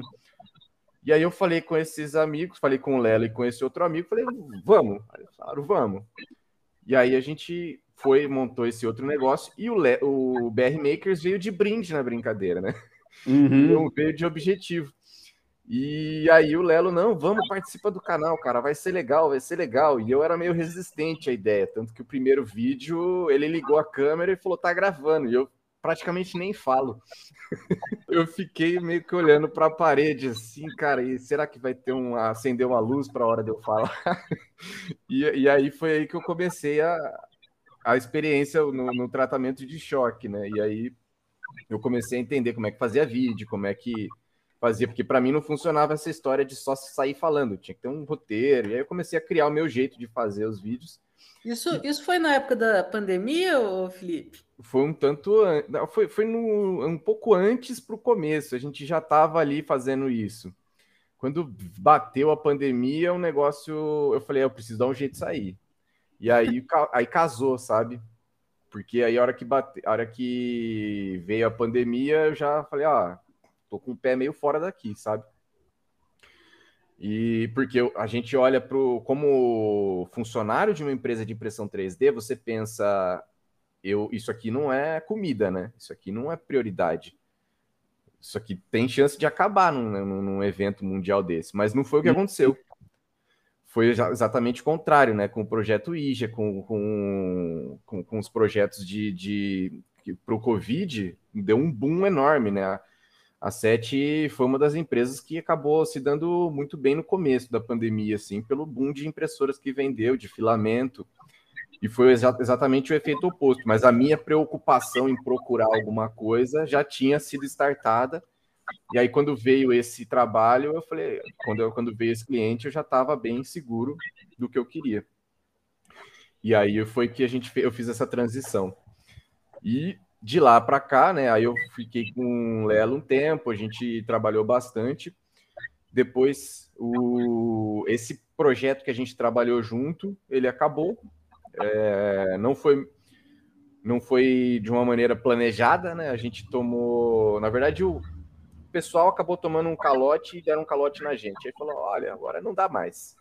E aí a gente uhum. ficou cada um no seu canto. E aí depois eu voltei a fazer protótipos e tal, desenvolvi novamente uma, a, a, turma de, de, prototipagem que eu tinha. E aí eu comecei, depois de um tempo, a fazer a, a, a, dar aulas. E aí, depois que eu comecei a dar aulas, o pessoal lembrou, falou, oh, você é do BR Makers, né? Você é do BR Makers. E aí o Emanuel falou, cara, tem um... se vocês conhecem o Emanuel, ele falou assim, olha, tem uma pessoa aí que tá querendo fazer conteúdo com você. Eu falei, vamos ver, né? E eu achava que não faria parceria com fabricante de resinas, mas aí quando conheci, eu falei, acho que dá. Porque o material é bom. O material é bom o suficiente para eu, assinar embaixo. E aí a gente apertou a mão e começou a fazer os projetos juntos, né? De, de essa parceria de divulgação. E aí a gente chegou a cair lá no Expo 3DBR. É interessante costumo fazer muitas pontes, né? Já tive muita gente que me frustrou, que eu indiquei não foi legal, mas eu fui perguntar do Wolf no mercado para as pessoas que conheceram ele, né? Falei, olha, tem uma pessoa com resina desenvolvendo um trabalho, queria saber o que você acha do Wolf. Não tem o, o Wolf, o Hugo, é uma dessas poucas pessoas da internet que não tem quem fala mal. E isso daí me deu uma segurança muito grande para aproximá-lo da Janaína, né? Para falar, para fazer a ponte só, porque Resina, ele é o Deus na Terra, mas. Cara, é, que legal. Para pessoas que a gente ainda pode ouvir só referências positivas. Poxa, muito legal saber isso, cara. É... Não, obrigado demais. Eu já te agradeci, acho que umas três ou quatro vezes, tá, mais uma vez. Só falta o artigo para a revista para terminar o agradecimento. Ai, ai. Preciso fazer. Tenho que fazer meu comentário aqui agora também, né? É. É, o que eu achei é, mais legal, é, que eu senti logo de, de, início mesmo, é a dedicação do Felipe. né, com a impressão em resina. Então, assim, é, eu lembro da gente marcar uma reunião e ele anotando algumas ideias.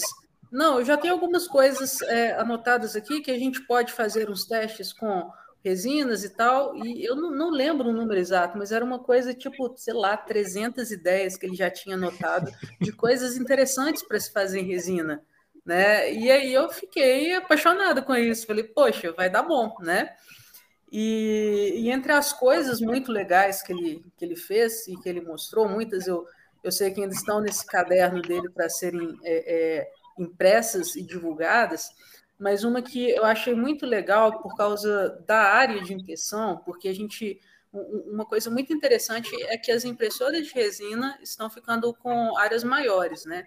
Então, elas estão Sim. nos permitindo imprimir é, peças maiores. E algumas peças é, maiores, elas também exigem um nível de detalhe é, muito grande que seria um pouco mais difícil conseguir na impressora é, FDM, embora a FDM também tenha o seu lugar, né? E uma peça que o, que o Felipe fez foi de um, de um filme é, é, brasileiro, né? Se eu não me engano, era Corvos, não era, Felipe? Isso, esse filme ele tá para sair, inclusive. Eu acho que ele vai sair mês que vem. Na verdade, essa, essa é uma história que, cara, merecia até chamar o cara para um podcast. Você vai conseguir umas 12 horas de podcast só com ele. A gente chama? é, esse cara é um, um, cara que teve uma ideia desde. Acho que se ele, me, ele me falou, acho que eram 13, 14 anos, 12 anos, uma coisa assim, bem, bem, desde a adolescência. Ele teve a ideia de fazer um filme, escreveu a história, reescreveu, desenhou todos os personagens, e aí ele passou por alguns estresses na vida que falaram: Meu, vai fazer o que você quer fazer da vida. E aí ele pegou todo o trabalho da vida dele e falou: Vou investir nisso. E ele resolveu fazer o filme. E esse cara apareceu, falou: Quero fazer uma máscara com você. Aí eu achei que era um cosplay. Eu falei, cara, mas fazer uma máscara de cosplay na resina vai ser meio, meio caro, né? É, não uhum. acho que talvez seja o caso. Aí ele me explicou a história. Aí eu falei: Ah, tá. Entendi. Aí eu fiz o orçamento para ele, ele fez, e a gente fez o trabalho junto. É, de vai e vem de desenho, porque o cara desenha muito no papel também. Eu acho que é o melhor desenhista de pente que eu já vi na vida, sem brincadeira. É, o cara faz Photoshop no pente, praticamente. E aí e, a, e aí eu fiz a máscara para ele, imprimi essa máscara com as resinas da Smooth para ele para fazer para usar no filme. Inclusive foram quatro máscaras no total. Foi uma feita de FDM, que essa aí ele não quis pagar o, o serviço de, de pintura. o, o, orçamento do serviço de pintura não ficou muito legal. E com o Pedro? Não, não, foi com, foi com um colega meu lá de Paulínia. Ah, o, o Pedro ainda não tinha pedido para entregar a resina a dois quarteirões daqui. Ah, entendi. Não, mas acho que ele não ia pegar também, não, porque é a máscara, a máscara bem grande, cara, com, com rabo, uma espinha de peixe atrás, assim, cinco pedaços e em FDM. O cara não. O não, cara, mas ela foi FDM ou resina? Não, não era uma em FDM. A de, a de FDM ficou em FDM cru e nunca foi usada para Ah, entendi. e aí ele, ele buscou uma qualidade superior na resina. É, ele queria fazer só no FDM. Aí eu mostrei, botei um do lado do outro na frente dele. Ele falou, mas não, é esse aqui. e, e aí foi essa história da máscara. Foi e eu acho bacana uma coisa que a resina, assim, entrando nesse assunto da máscara, de outras coisas de resina, que me encantou nela é que, assim, tem coisas que o Pedro vai concordar comigo principalmente. Você imprime uma peça que no filamento você pode imprimir, vamos supor que você imprima, mas no acabamento, se você lixar, a parte da textura vai embora. E a resina permite uma textura fina, detalhada e que se você precisar lixar uma parte mais lisa, vai ser algo sutil. Você não vai uhum. estragar o resto né, da peça. Isso mesmo. Falou tudo. É, e, e Pedro a textura- um, um trauma de impressão 3D. Ah, é, foi. O meu primeiro contato com a impressão 3D, eu nem tinha impressora ainda, nem imaginava. Eu sou muito fã de um mangá que chama Berserk. Só que é É, muito todo- difícil achar peça dele.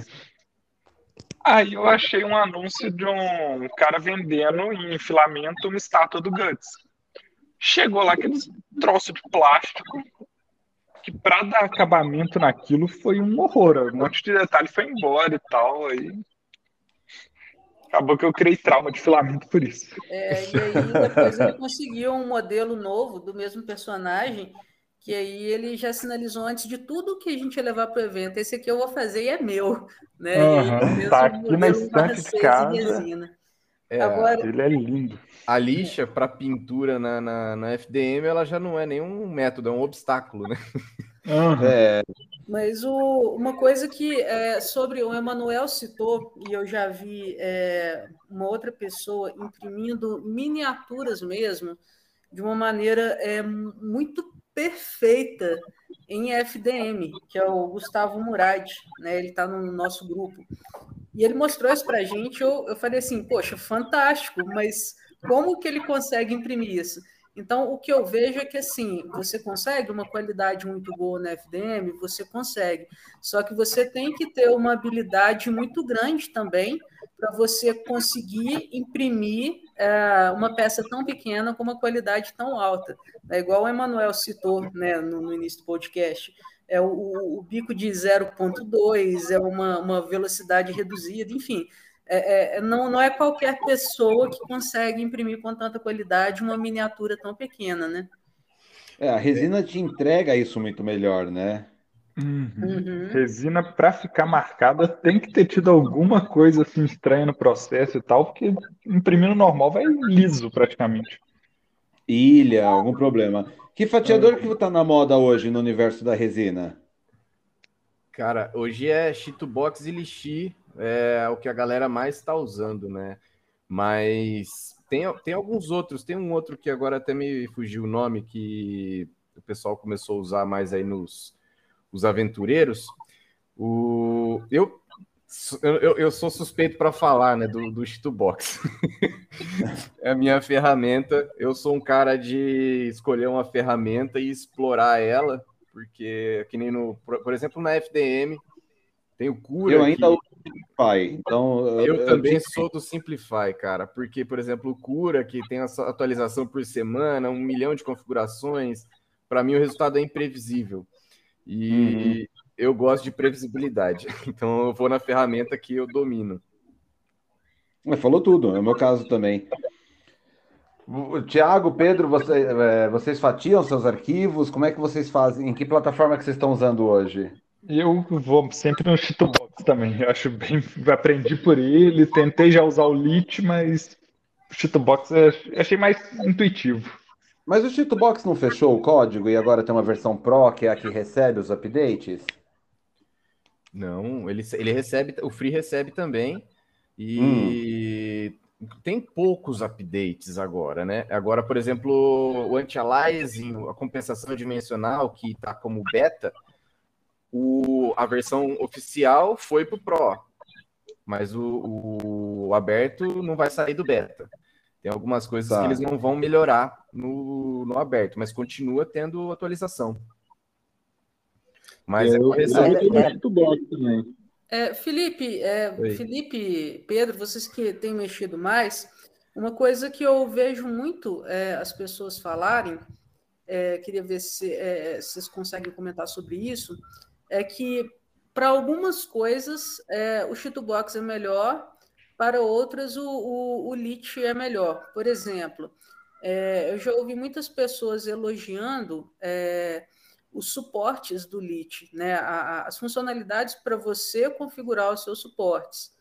Mas é, eu já, já vi, por exemplo, o pessoal falar que ah, os suportes automáticos do Cheetobox, por exemplo, ah, ah, principalmente quando é, exigem suportes fortes, eles ficam melhores do que os suportes automáticos do, do Lit. Então, a- a- vocês notam essa, essa diferença é, das, das ferramentas de uma ser melhor para para determinado tipo de coisa e a outra para outro? É, bom, você quer falar? Pode quer falar primeiro, Pedro? Não, não, pode comentar, que eu acho que você vai saber explicar bem melhor. Eu, eu, seguinte, eu, na verdade, tem um problema de conceito aí, eu, de, conceito meu, né? Uhum. Eu não gosto de ferramenta automática, porque hoje a gente não tem uma ferramenta inteligente suficiente para fazer o trabalho sozinho. A gente Boa. precisa botar a mão na massa, precisa entender o que o programa não entende. E aí, falando do que a gente tem de ferramenta que a gente consegue configurar, o, a forma de configurar os dois é diferente. A forma de você configurar o suporte no Lixi tem um pouquinho mais de liberdade, mas no, no Shitbox você também consegue fazer o suporte com a ponta mais comprida e tal. O que você não consegue hoje no Shitbox, que no, no livre, né? No Pro, não tem nada que chega perto do Pro para mim, do, nem o Lixi Pro. É, o que falta no, no, no, livre, no gratuito, é você, por exemplo, conseguir planejar legal os suportes internos, é, aqueles suportes de que apoiam na própria peça. Você fazer um suporte que sobe um suportinho e aí ele abre numa árvore lá em cima. Isso não dá para fazer no livre, tem que ser no pago. Mas se você for colocar, uh, fala assim, olha, o que é possível de colocar de suporte apoiando na mesa, eu diria que os dois eles chegam no mesmo resultado. E o, só que o ponto de partida do automático dos dois ali é bem diferente. É, o, o, Lixi ele já manda alguns suportes bem grossos com a ponta fina e o Shutbox é um suporte mais mediano, né? Com a torre mais tamanho médio e a ponta um tamanho mais médio também. Então, uhum. mas se você configurar, você consegue fazer o mesmo suporte nos dois. Uhum. É uma coisa que eu é, vejo muito que acontece é, naturalmente, né? A gente dá um passo de cada vez no aprendizado, né? Então, as pessoas que, que estão começando a imprimir resina, é, é natural, é muito comum elas terem é, dificuldade né, com essa parte de fatiamento, em especial na parte do suporte. E eu vejo que é muito comum é, elas usarem no início, por mais que não seja assim, às vezes, a, a, a melhor solução ou que não seja a solução para peças complexas, mas eu vejo que primeiro uh, elas, é, muitas delas aprendem a posicionar a peça na mesa, né? e, e utilizam os suportes automáticos. E depois, no, no, no, no, segundo estágio, elas começam a entender um pouquinho mais dos suportes é, é, personalizados, né, manuais, e aí elas, costum, elas começam a, a, editar alguns suportes, né, até chegar nessa fase realmente que tem essa, essa configuração de suporte é, manual, nessa né, que você está falando. E o que eu vejo também é que eu tenho muita dificuldade para suportes com peças grandes. E eu geralmente peço muita ajuda com, é, com relação a isso. Mas eu vejo. Eu também. Muito... Isso eu vou, eu vou dar uma dica para vocês aí, é, é, para todo mundo né, que estiver ouvindo. Pensa no seguinte: é, quando você vai fazer uma cotação de uma peça, você vai fazer uma peça que deu 10 reais. Uma peça de 5 centímetros deu 10 reais de custo. E aí você vai fazer essa mesma peça com o dobro do tamanho. Você vai fazer ela de 5 centímetros, você vai fazer com 10. E aí de 10 reais, ela foi para 40 reais de custo, porque ela vai ao quadrado, né? Uhum. Porque você cresce nas três dimensões. Ou seja, Você não vai colocar só o dobro de suportes para sustentar o mesmo material. Você vai ter aí uma multiplicação das forças também. Então, o suporte ele te dá essa pegadinha quando a peça é maior. Você tem que pensar mais ainda na, na força de sustentação e de dreno. É, isso daí, Felipe, só para completar aqui onde que eu ia falar, que é onde eu vejo que dá muito problema, que vai emendar muito nisso que você está falando aí, pelo que eu estou vendo é, pelo que eu estou ouvindo. Uh, o que eu vejo é que suportes automáticos eles funcionam bem em algumas peças. Quando começa a aumentar o tamanho da peça, começa a ficar mais difícil e as pessoas começam a ter mais falhas e, e serem motivadas a entender um pouco mais desse suporte, né? Mas uh, existem algumas peças que elas têm uma complexidade maior, principalmente as peças ocas, né? Porque é muito comum a gente imprimir oco, né? Principalmente para é, é, aumentar o rendimento, né? Para você conseguir imprimir mais peças com, com, com frasco de resina. Mas é, eu acho que aí é que vai cair isso que você falou, né? Porque é, às vezes assim vale a pena estudar um pouco, aprender como funcionam os suportes é, para você ter uma assertividade maior e conseguir imprimir mais com a resina que você tem. Eu acho que era mais ou menos nesse ponto que você ia chegar, não é isso? Exato. É, e tem, na verdade, eu ia até fazer uma outra abordagem que assim tem, quer dizer, um, por um outro caminho também, né? Tem basicamente três tipos de pessoas que imprimem em resina, né? Tem gente que começa na resina, tem gente que começa no filamento, compra uma impressora de filamento, não fica satisfeito, compra uma de resina. E tem gente que passa a vida imprimindo filamento e tem medo e de repente vai para a resina. Na minha opinião, quem se dá melhor desses três é quem compra uma de filamento e já logo vai para a resina. Porque ele entende mais ou menos como funciona, fala não é o que eu quero e aí vai para resina, porque ele conhece um e vai para o outro, né? Ele já vai com a disposição porque ele vê que é mais trabalhoso de entender, mas é mais satisfatório pelo resultado, né? O que eu percebo, quem vai do filamento tem uma, uma forma de trabalho muito automática ali com os suportes. E, e aí, para passar para essa parte de fazer o suporte manual, é muito mais penoso para quem passa a vida no filamento. E é mais ou menos o mesmo sentimento de quem começa direto na resina. Então, é um, é um esforço menor para quem vai lá experimenta, fala, ah, agora eu entendi, e agora vai para a resina falar, ah, não, isso aqui é tranquilo. Eu Olha, acho... eu atesto, eu atesto isso, como alguém que viveu numa empresa que foi comprada pelos israelenses da Objet, que faziam a Polijet, e eu tive que esquecer tudo que eu aprendi a atacar na resina e aprender a defender, né? Que a gente tem os battle cards, a gente tem os cursos de combate quando a gente está numa empresa para enfrentar a concorrência. Sim. E eu fiz um monte de cursos de como vencer a resina, quais são os pontos fracos, como a hora que a gente vira a, hora que a gente começou a trabalhar com isso daí, para vender resina também, a gente teve que mudar a chave. É complicado. É. Você não está acostumado com aquela forma de pensar, né, cara? Entender e, as forças e, mesmo, né? E é diametralmente oposto, né? Na, na FDM a gente pode fazer a peça oca com uma estrutura aramada. Na resina, se ela for oca, ela cria vácuo e vai quebrar o FEP. Ela quebra o fundo. Aí, é, porque vai criar o vácuo, tem que ter o furo para entrar ar. Aí é jogar fora tudo que a gente aprendeu mesmo, né? Eu, eu, eu demorei eu demorei muito tempo para entender também. Eu não foi. Eu, eu, eu, penei muito. Eu cometi assim, os meus erros até eu entender cada um deles, né? O que estava acontecendo de errado.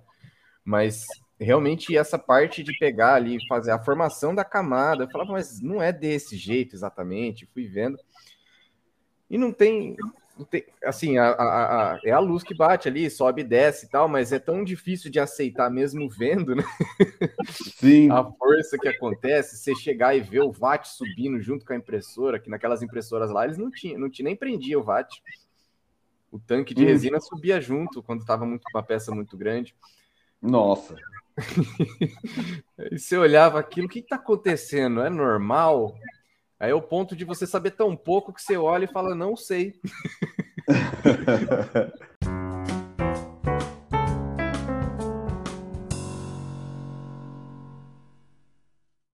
Agora deixa eu mudar um pouco a chave da nossa claro. conversa, que eu queria entender como é que para Janaína, como que ela começou a fazer resina? Da onde que veio dessa história toda para ela produzir a própria resina? Necessidade, né? 750 reais o litro da resina no Brasil na época. Eu queria imprimir, mas estava difícil, né? Então, Ou assim, seja, foi uma motivação. A, a dor de muitas pessoas, né? Então, assim, quando houve essa, essa possibilidade de produzir, né? Então, inicialmente foi para, poxa, é, preciso imprimir, né? Então, preciso viabilizar isso, eu quero imprimir mais, né? E aí uhum. a gente foi vendo que era uma dor de outras pessoas também, né? E, e foi daí que surgiu mesmo, da necessidade. Agora, eu, sem, sem nenhuma espionagem industrial, mas é complexo? Você teve, você teve que buscar uma formatura em engenharia química? Como é que é produzir a resina? Que filamento a gente entende? Pega o pelletzinho, põe na extrusora e estica até virar um fio do tamanho mais ou menos consistente. Uhum. Como é que é fazer resina fotossensível? Então, na época, eu não tinha noção nenhuma. Então, eu tive é, uma consultoria desse amigo químico, né? Que mostrou uh, como funcionava uma resina e qual era a base para se criar uma, uma, uma resina é, UV né, para impressão 3D. E depois disso, né, eu gosto bastante de, de estudar, de entender, né, então, uh, depois disso, uh, eu continuei estudando, testando, fazendo experimentos, e eu busquei também um, um curso de química, né, para eu poder aprofundar, para eu poder entender melhor e, e conseguir resultados é, melhores, né, inovações. Então, foi é. mais ou menos dessa linha, né? De, de... Eu, eu, ouso dizer, Janaína, que você criou resinas inéditas para o nosso mercado. Eu não trabalho com a resina, eu, eu tenho muitos colegas, colunistas da revista, muita gente que trabalha, o próprio Murilo Lafrante, que usa a tua resina também. E as suas resinas são impressionantes. Será que por não vir do mercado químico, por buscar novas soluções, você acabou achando novos caminhos?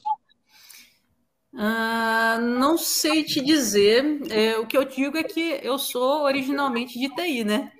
E uhum. da área de TI é super curioso, não tem jeito. Então, assim, eu acho que essa, essa pegada de eu quero fazer algo, então eu, eu vou aprender, eu vou testar e, enfim, a gente tem muito isso em TI, né? Principalmente uma coisa que eu falo muito é de entender um pouco de outras áreas para uh, ah, gerar valor para essas áreas. Então a gente tem que entender muito como que elas funcionam para a gente ver como que através de um processo, de um software, a gente consegue gerar valor para essa área. Então, assim, uh, eu acho que uh, é um, um, pouco viciante até né, é, essa, essa, questão da inovação. É, sobre as resinas, eu acredito que sim, que a gente tem algumas resinas inéditas, né? Um exemplo dela é a Impact, que é a resina que o Thiago usou, né? A do martelo. Mônica, a do martelo. Que é a mesma resina do martelo, né? Então a gente levou o martelo para o evento, a gente imprimiu o martelo todo em resina, nós levamos pregos e madeira, e a gente criou uma interação ali com as pessoas, né? Que muitas pessoas bateram pregos ali, né? Então nós, eu... nós estávamos abertos a, poxa, é, é uma resina muito resistente, mas ainda é uma resina. Então, tudo bem se o martelo trincar no meio do evento, né? E a gente estava trabalhando com essa possibilidade. Só que o martelo ficou intacto até o final do evento e está aqui ainda, né? Hum, eu quero um. Você vende martelos? Não, eu, eu vou te enviar. Olha, eu vou te falar que muita gente tentou negociar esse martelo lá no evento, viu? É, nós levamos dois, tá? Porque a gente assumiu que poderia sim ele trincar no evento, mas tudo bem, já teria dado para demonstrar a, a resistência dele, né? Mas nós levamos dois, mas é, algumas pessoas tentaram negociar esse martelo aí, mas a gente no, no evento não pôde. Mas um deles eu vou mandar para você, viu, Emanuel? Inclusive, a ideia agora é testar ele com coisa mais pesada que madeira, né? Que eu acho que aguenta. Quero sim. Nós, nós vamos testar. Ah, tem vamos testar até, até quebrar. Resiste. É isso que é legal. Ô, Manuel, é, achar o gancho aqui um pouco. Eu já, eu já acho. Oi, tá ouvindo? Pode falar. Eu sim, sim. tive muita dificuldade, eu tive muita dificuldade para conseguir produzir uh, o meu primeiro protótipo com a resina, porque elas estavam quebrando na articulação. Aquele protótipo, uh, os dedos, eles, uh, a parte interna do dedo é feita de diversas peças pequenas. E na hora de fazer o teste de movimento, as peças com a resina comum quebrava. E eu comecei a buscar uma, uma resina pesquisar ali na internet alguma resina que pudesse ter um pouco maior de, mais resistência. E nessa pesquisa, eu vi o vídeo do Murilo no canal dele, onde ele usou essa resina Impact. Que aí é onde eu fiquei conhecendo ela, entrei em contato com a Janaína, até inclusive respondendo ali, dando uma complementada naquela pergunta, como é que a gente reuniu essa turma, né? Oi? Oi? Oi. Oi, estamos ouvindo. É, como é que reuniu essa turma? Eu comecei ele. Entrei nessa turma já Sim. brigando com a, com a Janaína. Porque eu estava ali, num momento, produzindo a peça, estava atrasado, eu precisava apresentar no evento aqui que teve aqui na cidade. E a compra deu toda errada, né, Janaína? Pois Questões é. técnicas, né? E aí, aquela. Custou tipo... para chegar, teve um, um, atraso lá da transportadora, mas no final deu tudo certo, né? Nossa, deu. E a gente conversou muito. Eu, eu sei que eu enchi o saco da Janaína, mandava mensagem para ela, falava, Janaína, cadê, cadê a resina? Cadê a resina? A transportadora deu uma enrolada grande, mas sem essa resina, realmente é, essa peça não tinha como ser feita. Porque, como vocês viram lá no evento, ela realmente é, um, é diferenciada. É, é eu queria boa. falar de uma outra característica dessa resina, que é uma coisa realmente, até para mim, inédita. Deve ter alguma, não sei se, não sei se existe uma ou outra é, importada ou não. Eu não vi ainda uma resina que sai amarela, amarelada, e quanto mais escura, mais translúcido fica. Isso é a contramão. Mais transparente, né? É, e não só pela cor, eu percebi fazendo testes aqui Porque... que a resistência vai aumentando. O Thiago falou Sim. sobre a força.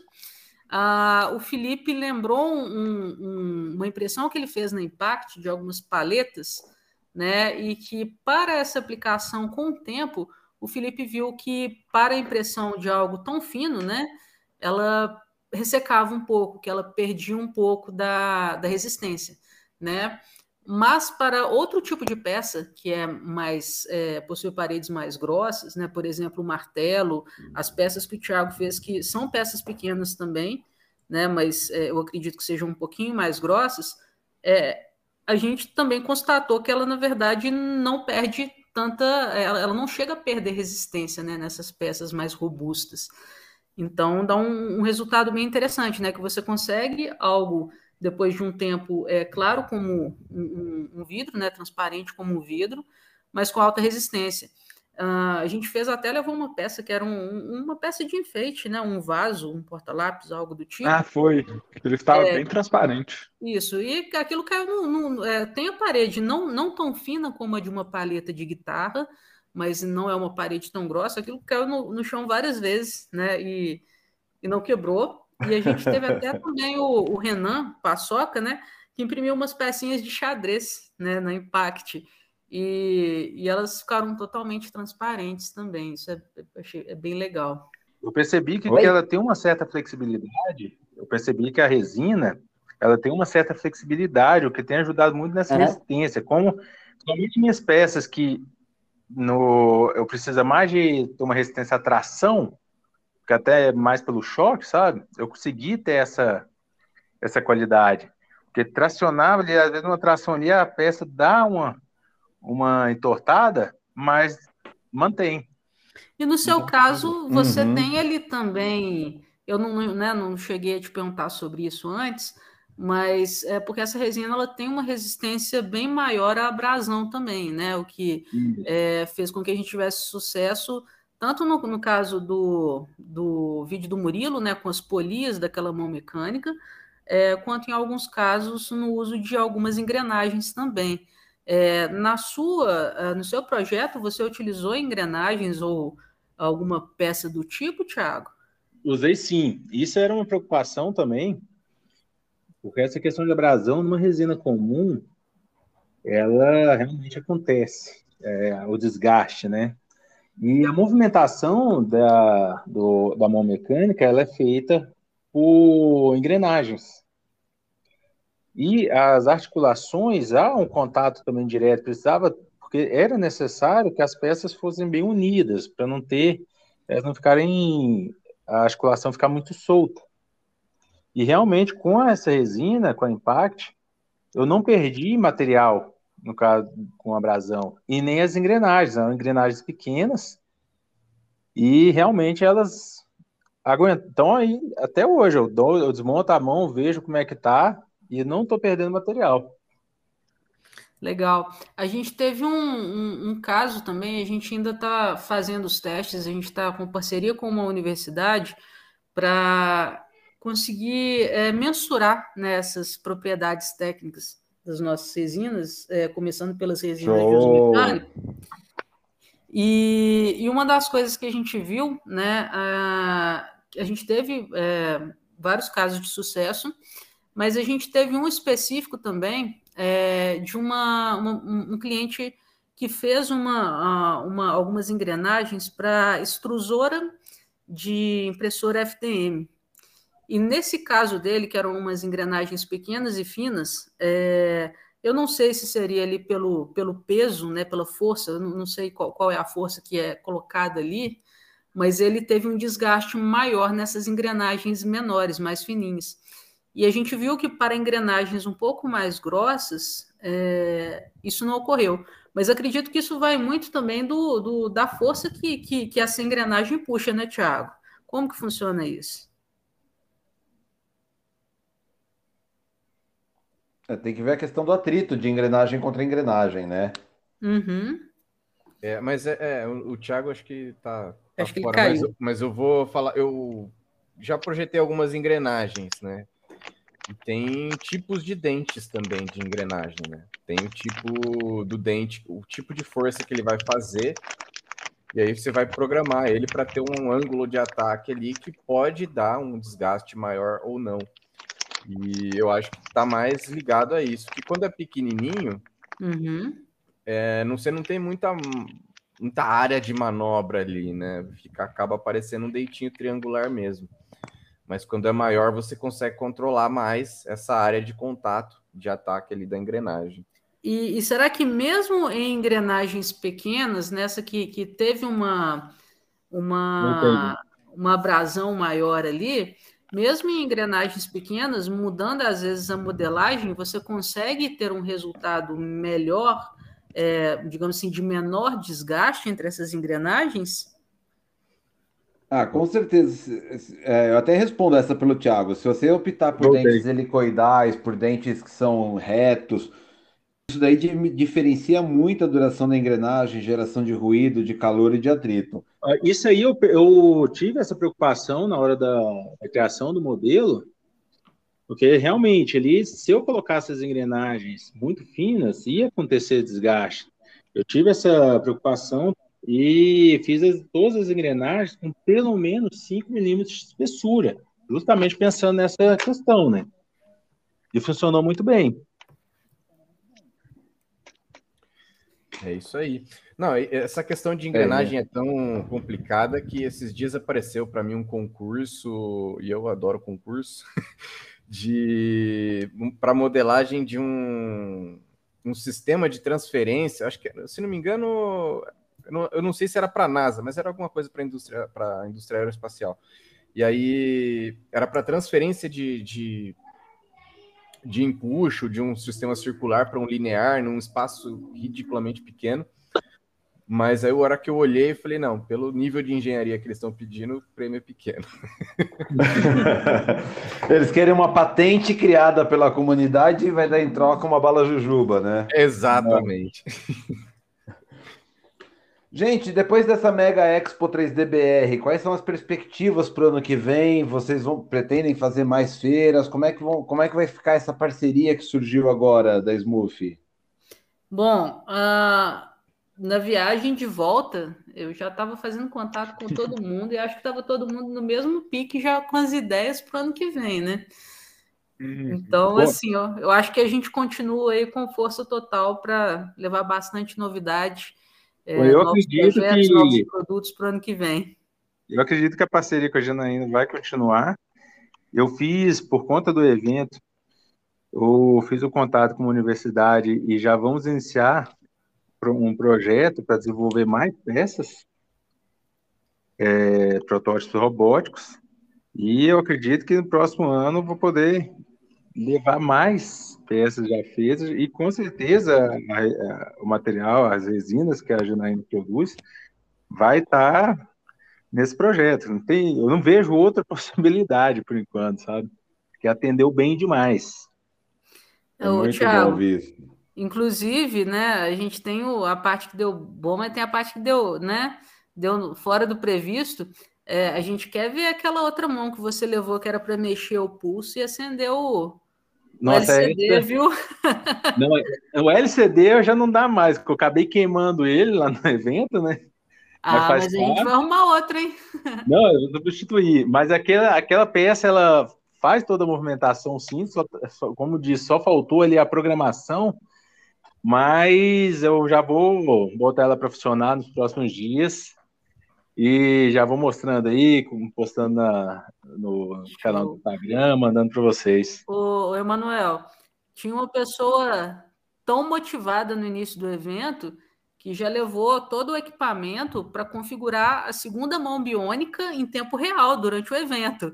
Então, assim, se não tivesse Ele... tido um pequeno contratempo ali, a gente ia ter uma segunda mão funcionando ali. E assim, o, o que eu achei mais incrível ali no evento é que eu imaginei realmente que eu teria tempo, realmente, tinha que Nossa. Foi primeiro mesmo. nós, né? Foi tão bom, porque foi tanta gente, toda, muita gente interessada, perguntando, a gente conversou tanto ali que foi bom não ter tido tempo, sabe? Porque foi um evento que eu não esperava aquela magnitude. É, e olha, o trabalho de cada um de vocês é fantástico e eu tenho certeza que eu não falo sozinho quando eu falo que isso vai reverberar muito ainda. Hoje saiu o vídeo da Facens, não sei se vocês viram que o Bruno Rubens subiu lá na nossa comunidade de expositores o vídeo que a própria Facens produziu sobre o evento. Continua criando ruído, só faz 15 dias, nem isso, né? Que, a, que o evento aconteceu e vai ter muita coisa para acontecer a partir dele ainda. Então, faço muitos votos que vocês continuem crescendo como essa comunidade, que a Janaína continue sendo esse imã maravilhoso que ela é de atrair pessoas boas, motivadas, com projetos interessantes e que vocês, cada um de vocês, Tiago, Pedro, o, o Wolf, possa continuar também seguindo com seus projetos. Assim, o que, que, vocês esperam de 2023? Se não tiver pandemia, ou, ou, vocês acham que a Copa agora é uma oportunidade para negócios? Como é que vocês estão enxergando esse fim de ano e o início do ano que vem? Olha, eu, eu vou falar por mim aqui. Eu vejo isso como realização de um do que foi plantado. Né? A gente vive plantando e colhendo, né, de acordo com a época, né? Mas eu acho que o que foi plantado na Expo 3D BR a gente vai cultivar e vai evoluir muito agora nesse ano de 2023. A, feira, eu acho que quando a gente tiver o resultado, né, no, no, na feira de 2023, vai ser outro evento maior, com muito mais qualidade, é, vai subir o nível, assim, de todo mundo, né? Eu, eu, eu, que, eu, que eu enxergo. Pelo. Assim como a, a, história do Thiago, né? Eu também não quero ir. Eu, eu quero ter um stand ano que vem, porque eu já falei, quero levar muita coisa. Então, é, tem, eu, eu acho que vai, ter, vai acontecer muita coisa boa daqui até lá que a gente ainda não está enxergando, porque está todo mundo trabalhando, já todo mundo já mergulhou, falou, preciso fazer acontecer para ser melhor ano que vem. Uhum. Eu imagino que seja assim mesmo. Sobre essa questão aí de plantar sementes, né? Eu vejo isso acontecendo também por uma outra perspectiva e que me agrada muito, me deixa feliz. Uh, eu vi muito no evento muitas pessoas que não imprimiam em resina e muitas pessoas que nem tinham uma impressora 3D ainda, né? Que talvez ainda não uhum. tenham mas que ficaram fascinadas com as possibilidades, né, com tudo que era possível fazer com a impressão 3D. E eu vi também que elas, é, muitas delas se sentiram motivadas por verem que hoje é algo acessível, né? Não é mais assim, é, igual o Felipe estava contando, né? Aquelas impressoras caríssimas, né? Que é um investimento que você tem que pensar muito antes de você comprar. Não, é, é real, né? Então, é, a gente consegue é, adquirir conhecimento e fazer as nossas coisas é, do jeito que a gente quer. Então, eu acredito que isso vai abrir muito espaço é, para universitários, muito espaço para artesãos também, é, para pessoas de diferentes perfis, para fazerem é, os tipos mais variados de peças, né? Então, seja para a área geek, seja para a área é, é, de engenharia mecânica, seja para a área de artesanato. Então, eu vejo que a impressão 3D é, pode abrir uh, muitas portas é, para novos negócios e também pode fazer muitos robistas mais felizes com as tantas possibilidades né, que, que ela proporciona. É, eu, eu costumo falar, complementando aí, né? Eu costumo falar que não importa onde você trabalhe hoje no mundo, você consegue achar alguma coisa que seja possível fazer. É, você consegue achar alguma coisa que dá para fazer. E a gente a, a, já, já, cansamos do termo né, de revolução industrial, mas não deixa de ser. Quando a gente tem mais uma forma de produzir coisas, novas coisas podem ser produzidas que a gente ainda não sabe, né? Então, vamos. Uhum. vamos... Mas não é mais só a revolução industrial.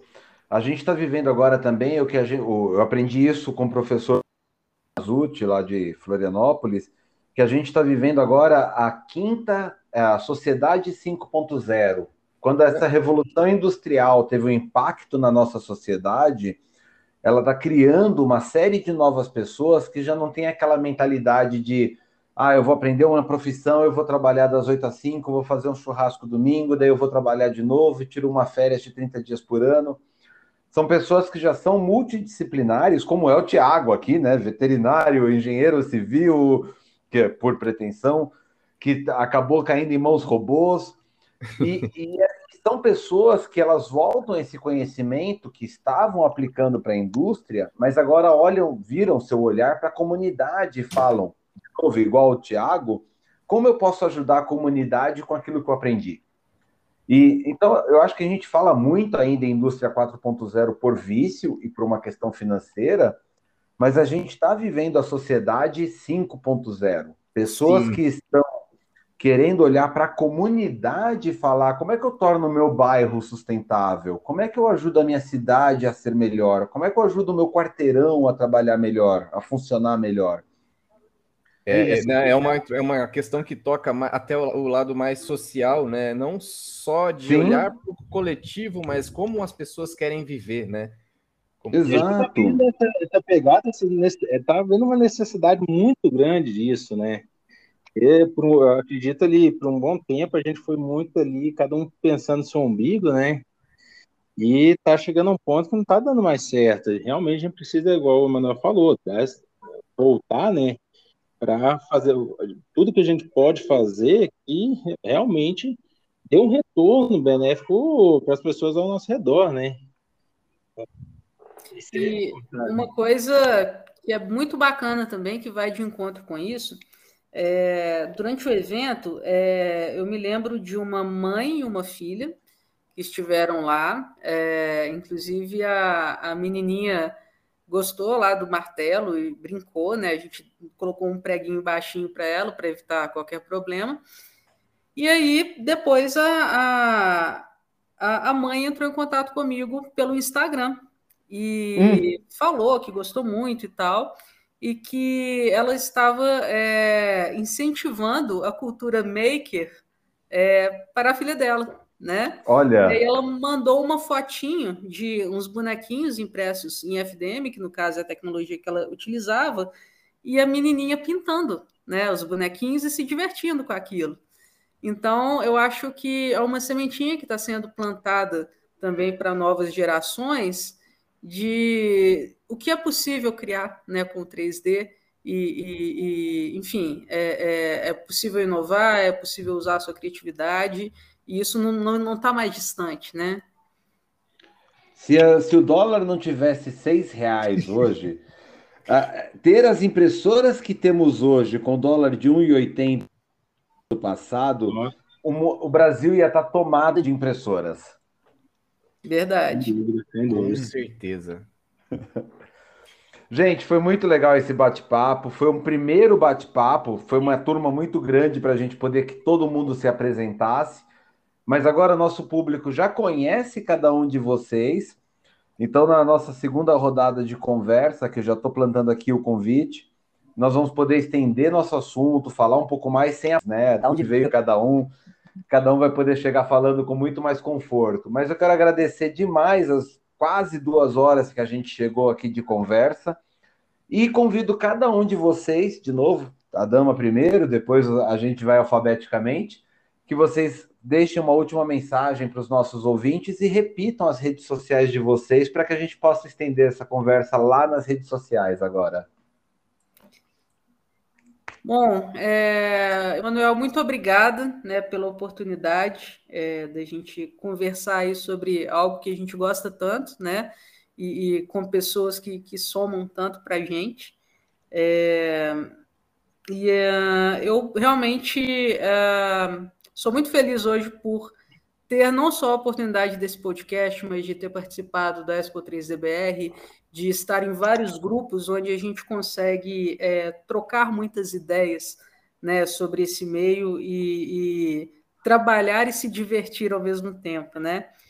Então, espero que a gente possa se ver muitas vezes ainda pessoalmente, ou por um podcast, ou pelo WhatsApp, né? Ou uh, trabalhando em uma matéria para impresso 3D e que a gente é, é, tenha muitas atividades aí em conjunto e que isso dê é, muitos bons frutos. Amém, ah, é o que eu espero. Eu vou cobrar essa matéria, hein?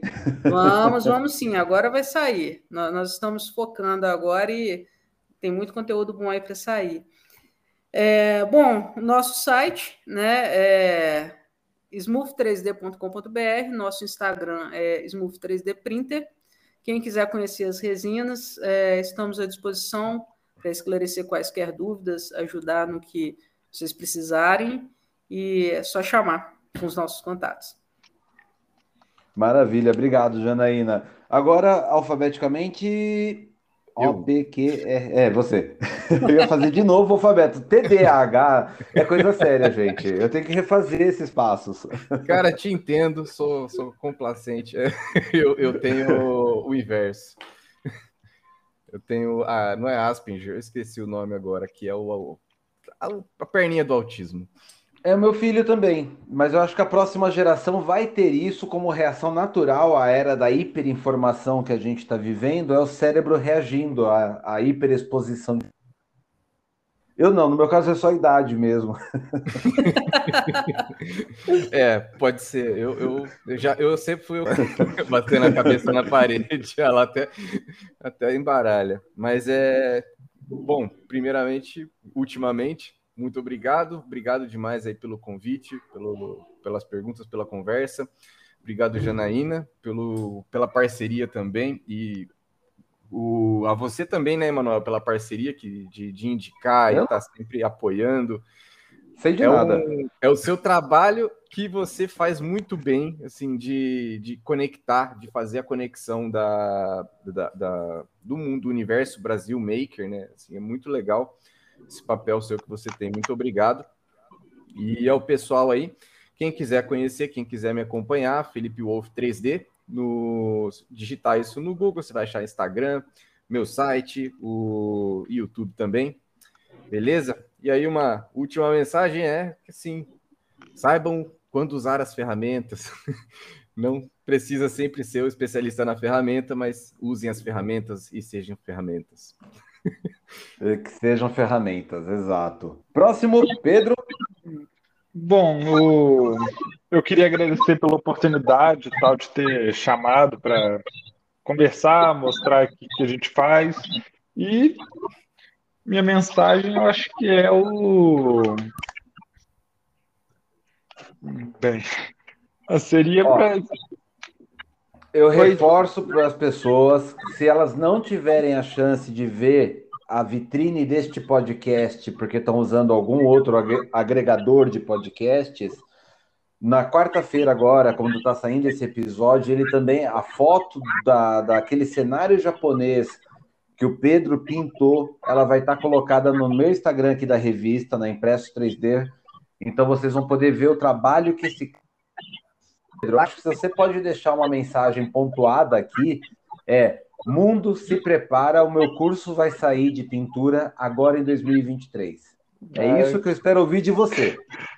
Curso eu acho difícil, mas se alguém quiser alguma dica e tal, pode entrar em contato no Instagram lá que eu respondo tudo uma boa. Até tipo, a gente falou mais das resinas da Smooth, só que tem um produto que ela faz que para pintura ajuda demais, que é os washes e o primer, que para mim é sem igual. Olha, eu não sabia desse produto. Temos, temos É a o- linha de tinta saído também. Tem novidade chegando por aí. Já testei e aprovei muito. É bom ter você para revista. falar, porque quando me perguntam, eu faço cara de ué. Nunca uso. Não, mas sem brincadeira, o wash para pintura em 3D, assim, principalmente em peça com textura, ajuda demais. O, o templo mesmo, você usou os washes, né, O tempo eu Pedro? usei, usei demais. Eu acho que eu até gravei um videozinho usando. Depois eu procuro lá. Pedro, Bom. se você não lançar curso, lança mentoria. Eu espero ouvir de você em 2023. Merece aparecer, merece brilhar, porque você faz um trabalho impressionante. E até ele deixar de ser humilde, Manuel, a gente tem que divulgar muito, né? Ah, sim, porque a gente tenta não falar do nosso trabalho, eu entendo você totalmente, peco do mesmo pecado. Mas se a gente não falar, ninguém fala, cara. Se você não abrir, Você eu te contrato na revista e você abre pela revista. Boa. Acho que falta um lelo na sua vida para te dar um empurrão ali no susto e você começar a fazer. Eu não acabei de fazer isso? Na, no vídeo é diferente, cara. Dá um, dá um gelo, viu? no vídeo dá um Qual que é gelo. teu canal? Qual que é teu canal, É Pedro? no, é no Instagram, é arroba 3DND Miniaturas. Então tá bom, vai estar tudo linkado aqui na descrição também. E agora, Thiago, Thiago, por favor, uma última mensagem. Como que, que você espera para o ano que vem? Então, gente, primeiramente eu agradeço demais a Manuel, a Janaína pelo convite. Para mim isso é muito especial, porque eu já acompanho o podcast desde o início. Eu sempre, sempre que sai um episódio, eu, eu gravava ali no celular, como eu viajo muito para as fazendas, eu aproveitava para ouvir no carro, sabe? E, e realmente ali eu ficava imaginando, pô, será que algum dia eu vou participar de um podcast assim, nesse nível?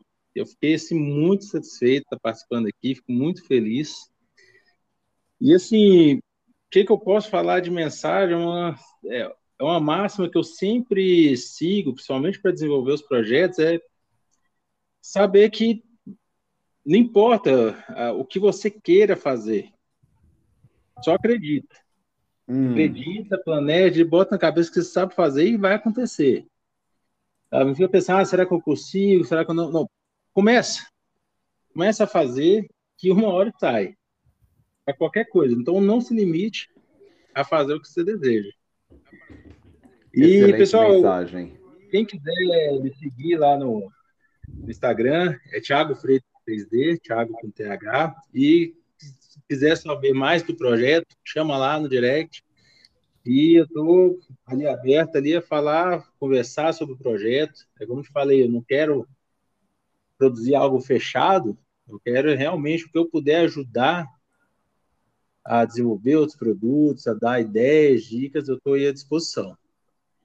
É outro que vai abrir mentoria ano que vem, hein, gente. Então aproveita agora esse ano que é grátis, cola nesse cara. Thiago, eu que que vem, né? Eu que agradeço. Quando eu criei esse podcast, eu pensava assim, o importante é querer falar comigo nele. E hoje tenho uma turma enorme de vocês aqui todos querendo contar um pouco da sua experiência nesse podcast. Então saibam que eu sou a agradecida do mundo por vocês tirarem duas horinhas do seu dia, contar a sua história. Obrigado demais a cada um de vocês. Eles que ajudam a manter o podcast, a revista, a todos aqueles que nos apoiam a continuar produzindo conteúdo. Vocês são fundamentais para que isto daqui aconteça também. Aguardo vocês no próximo podcast e até lá. Até lá. Obrigado. Ai, gente. Boa Até noite. mais, pessoal. Obrigado, Um Manuel. abraço. Obrigado, pessoal. Até mais. Tchau, tchau. Tchau.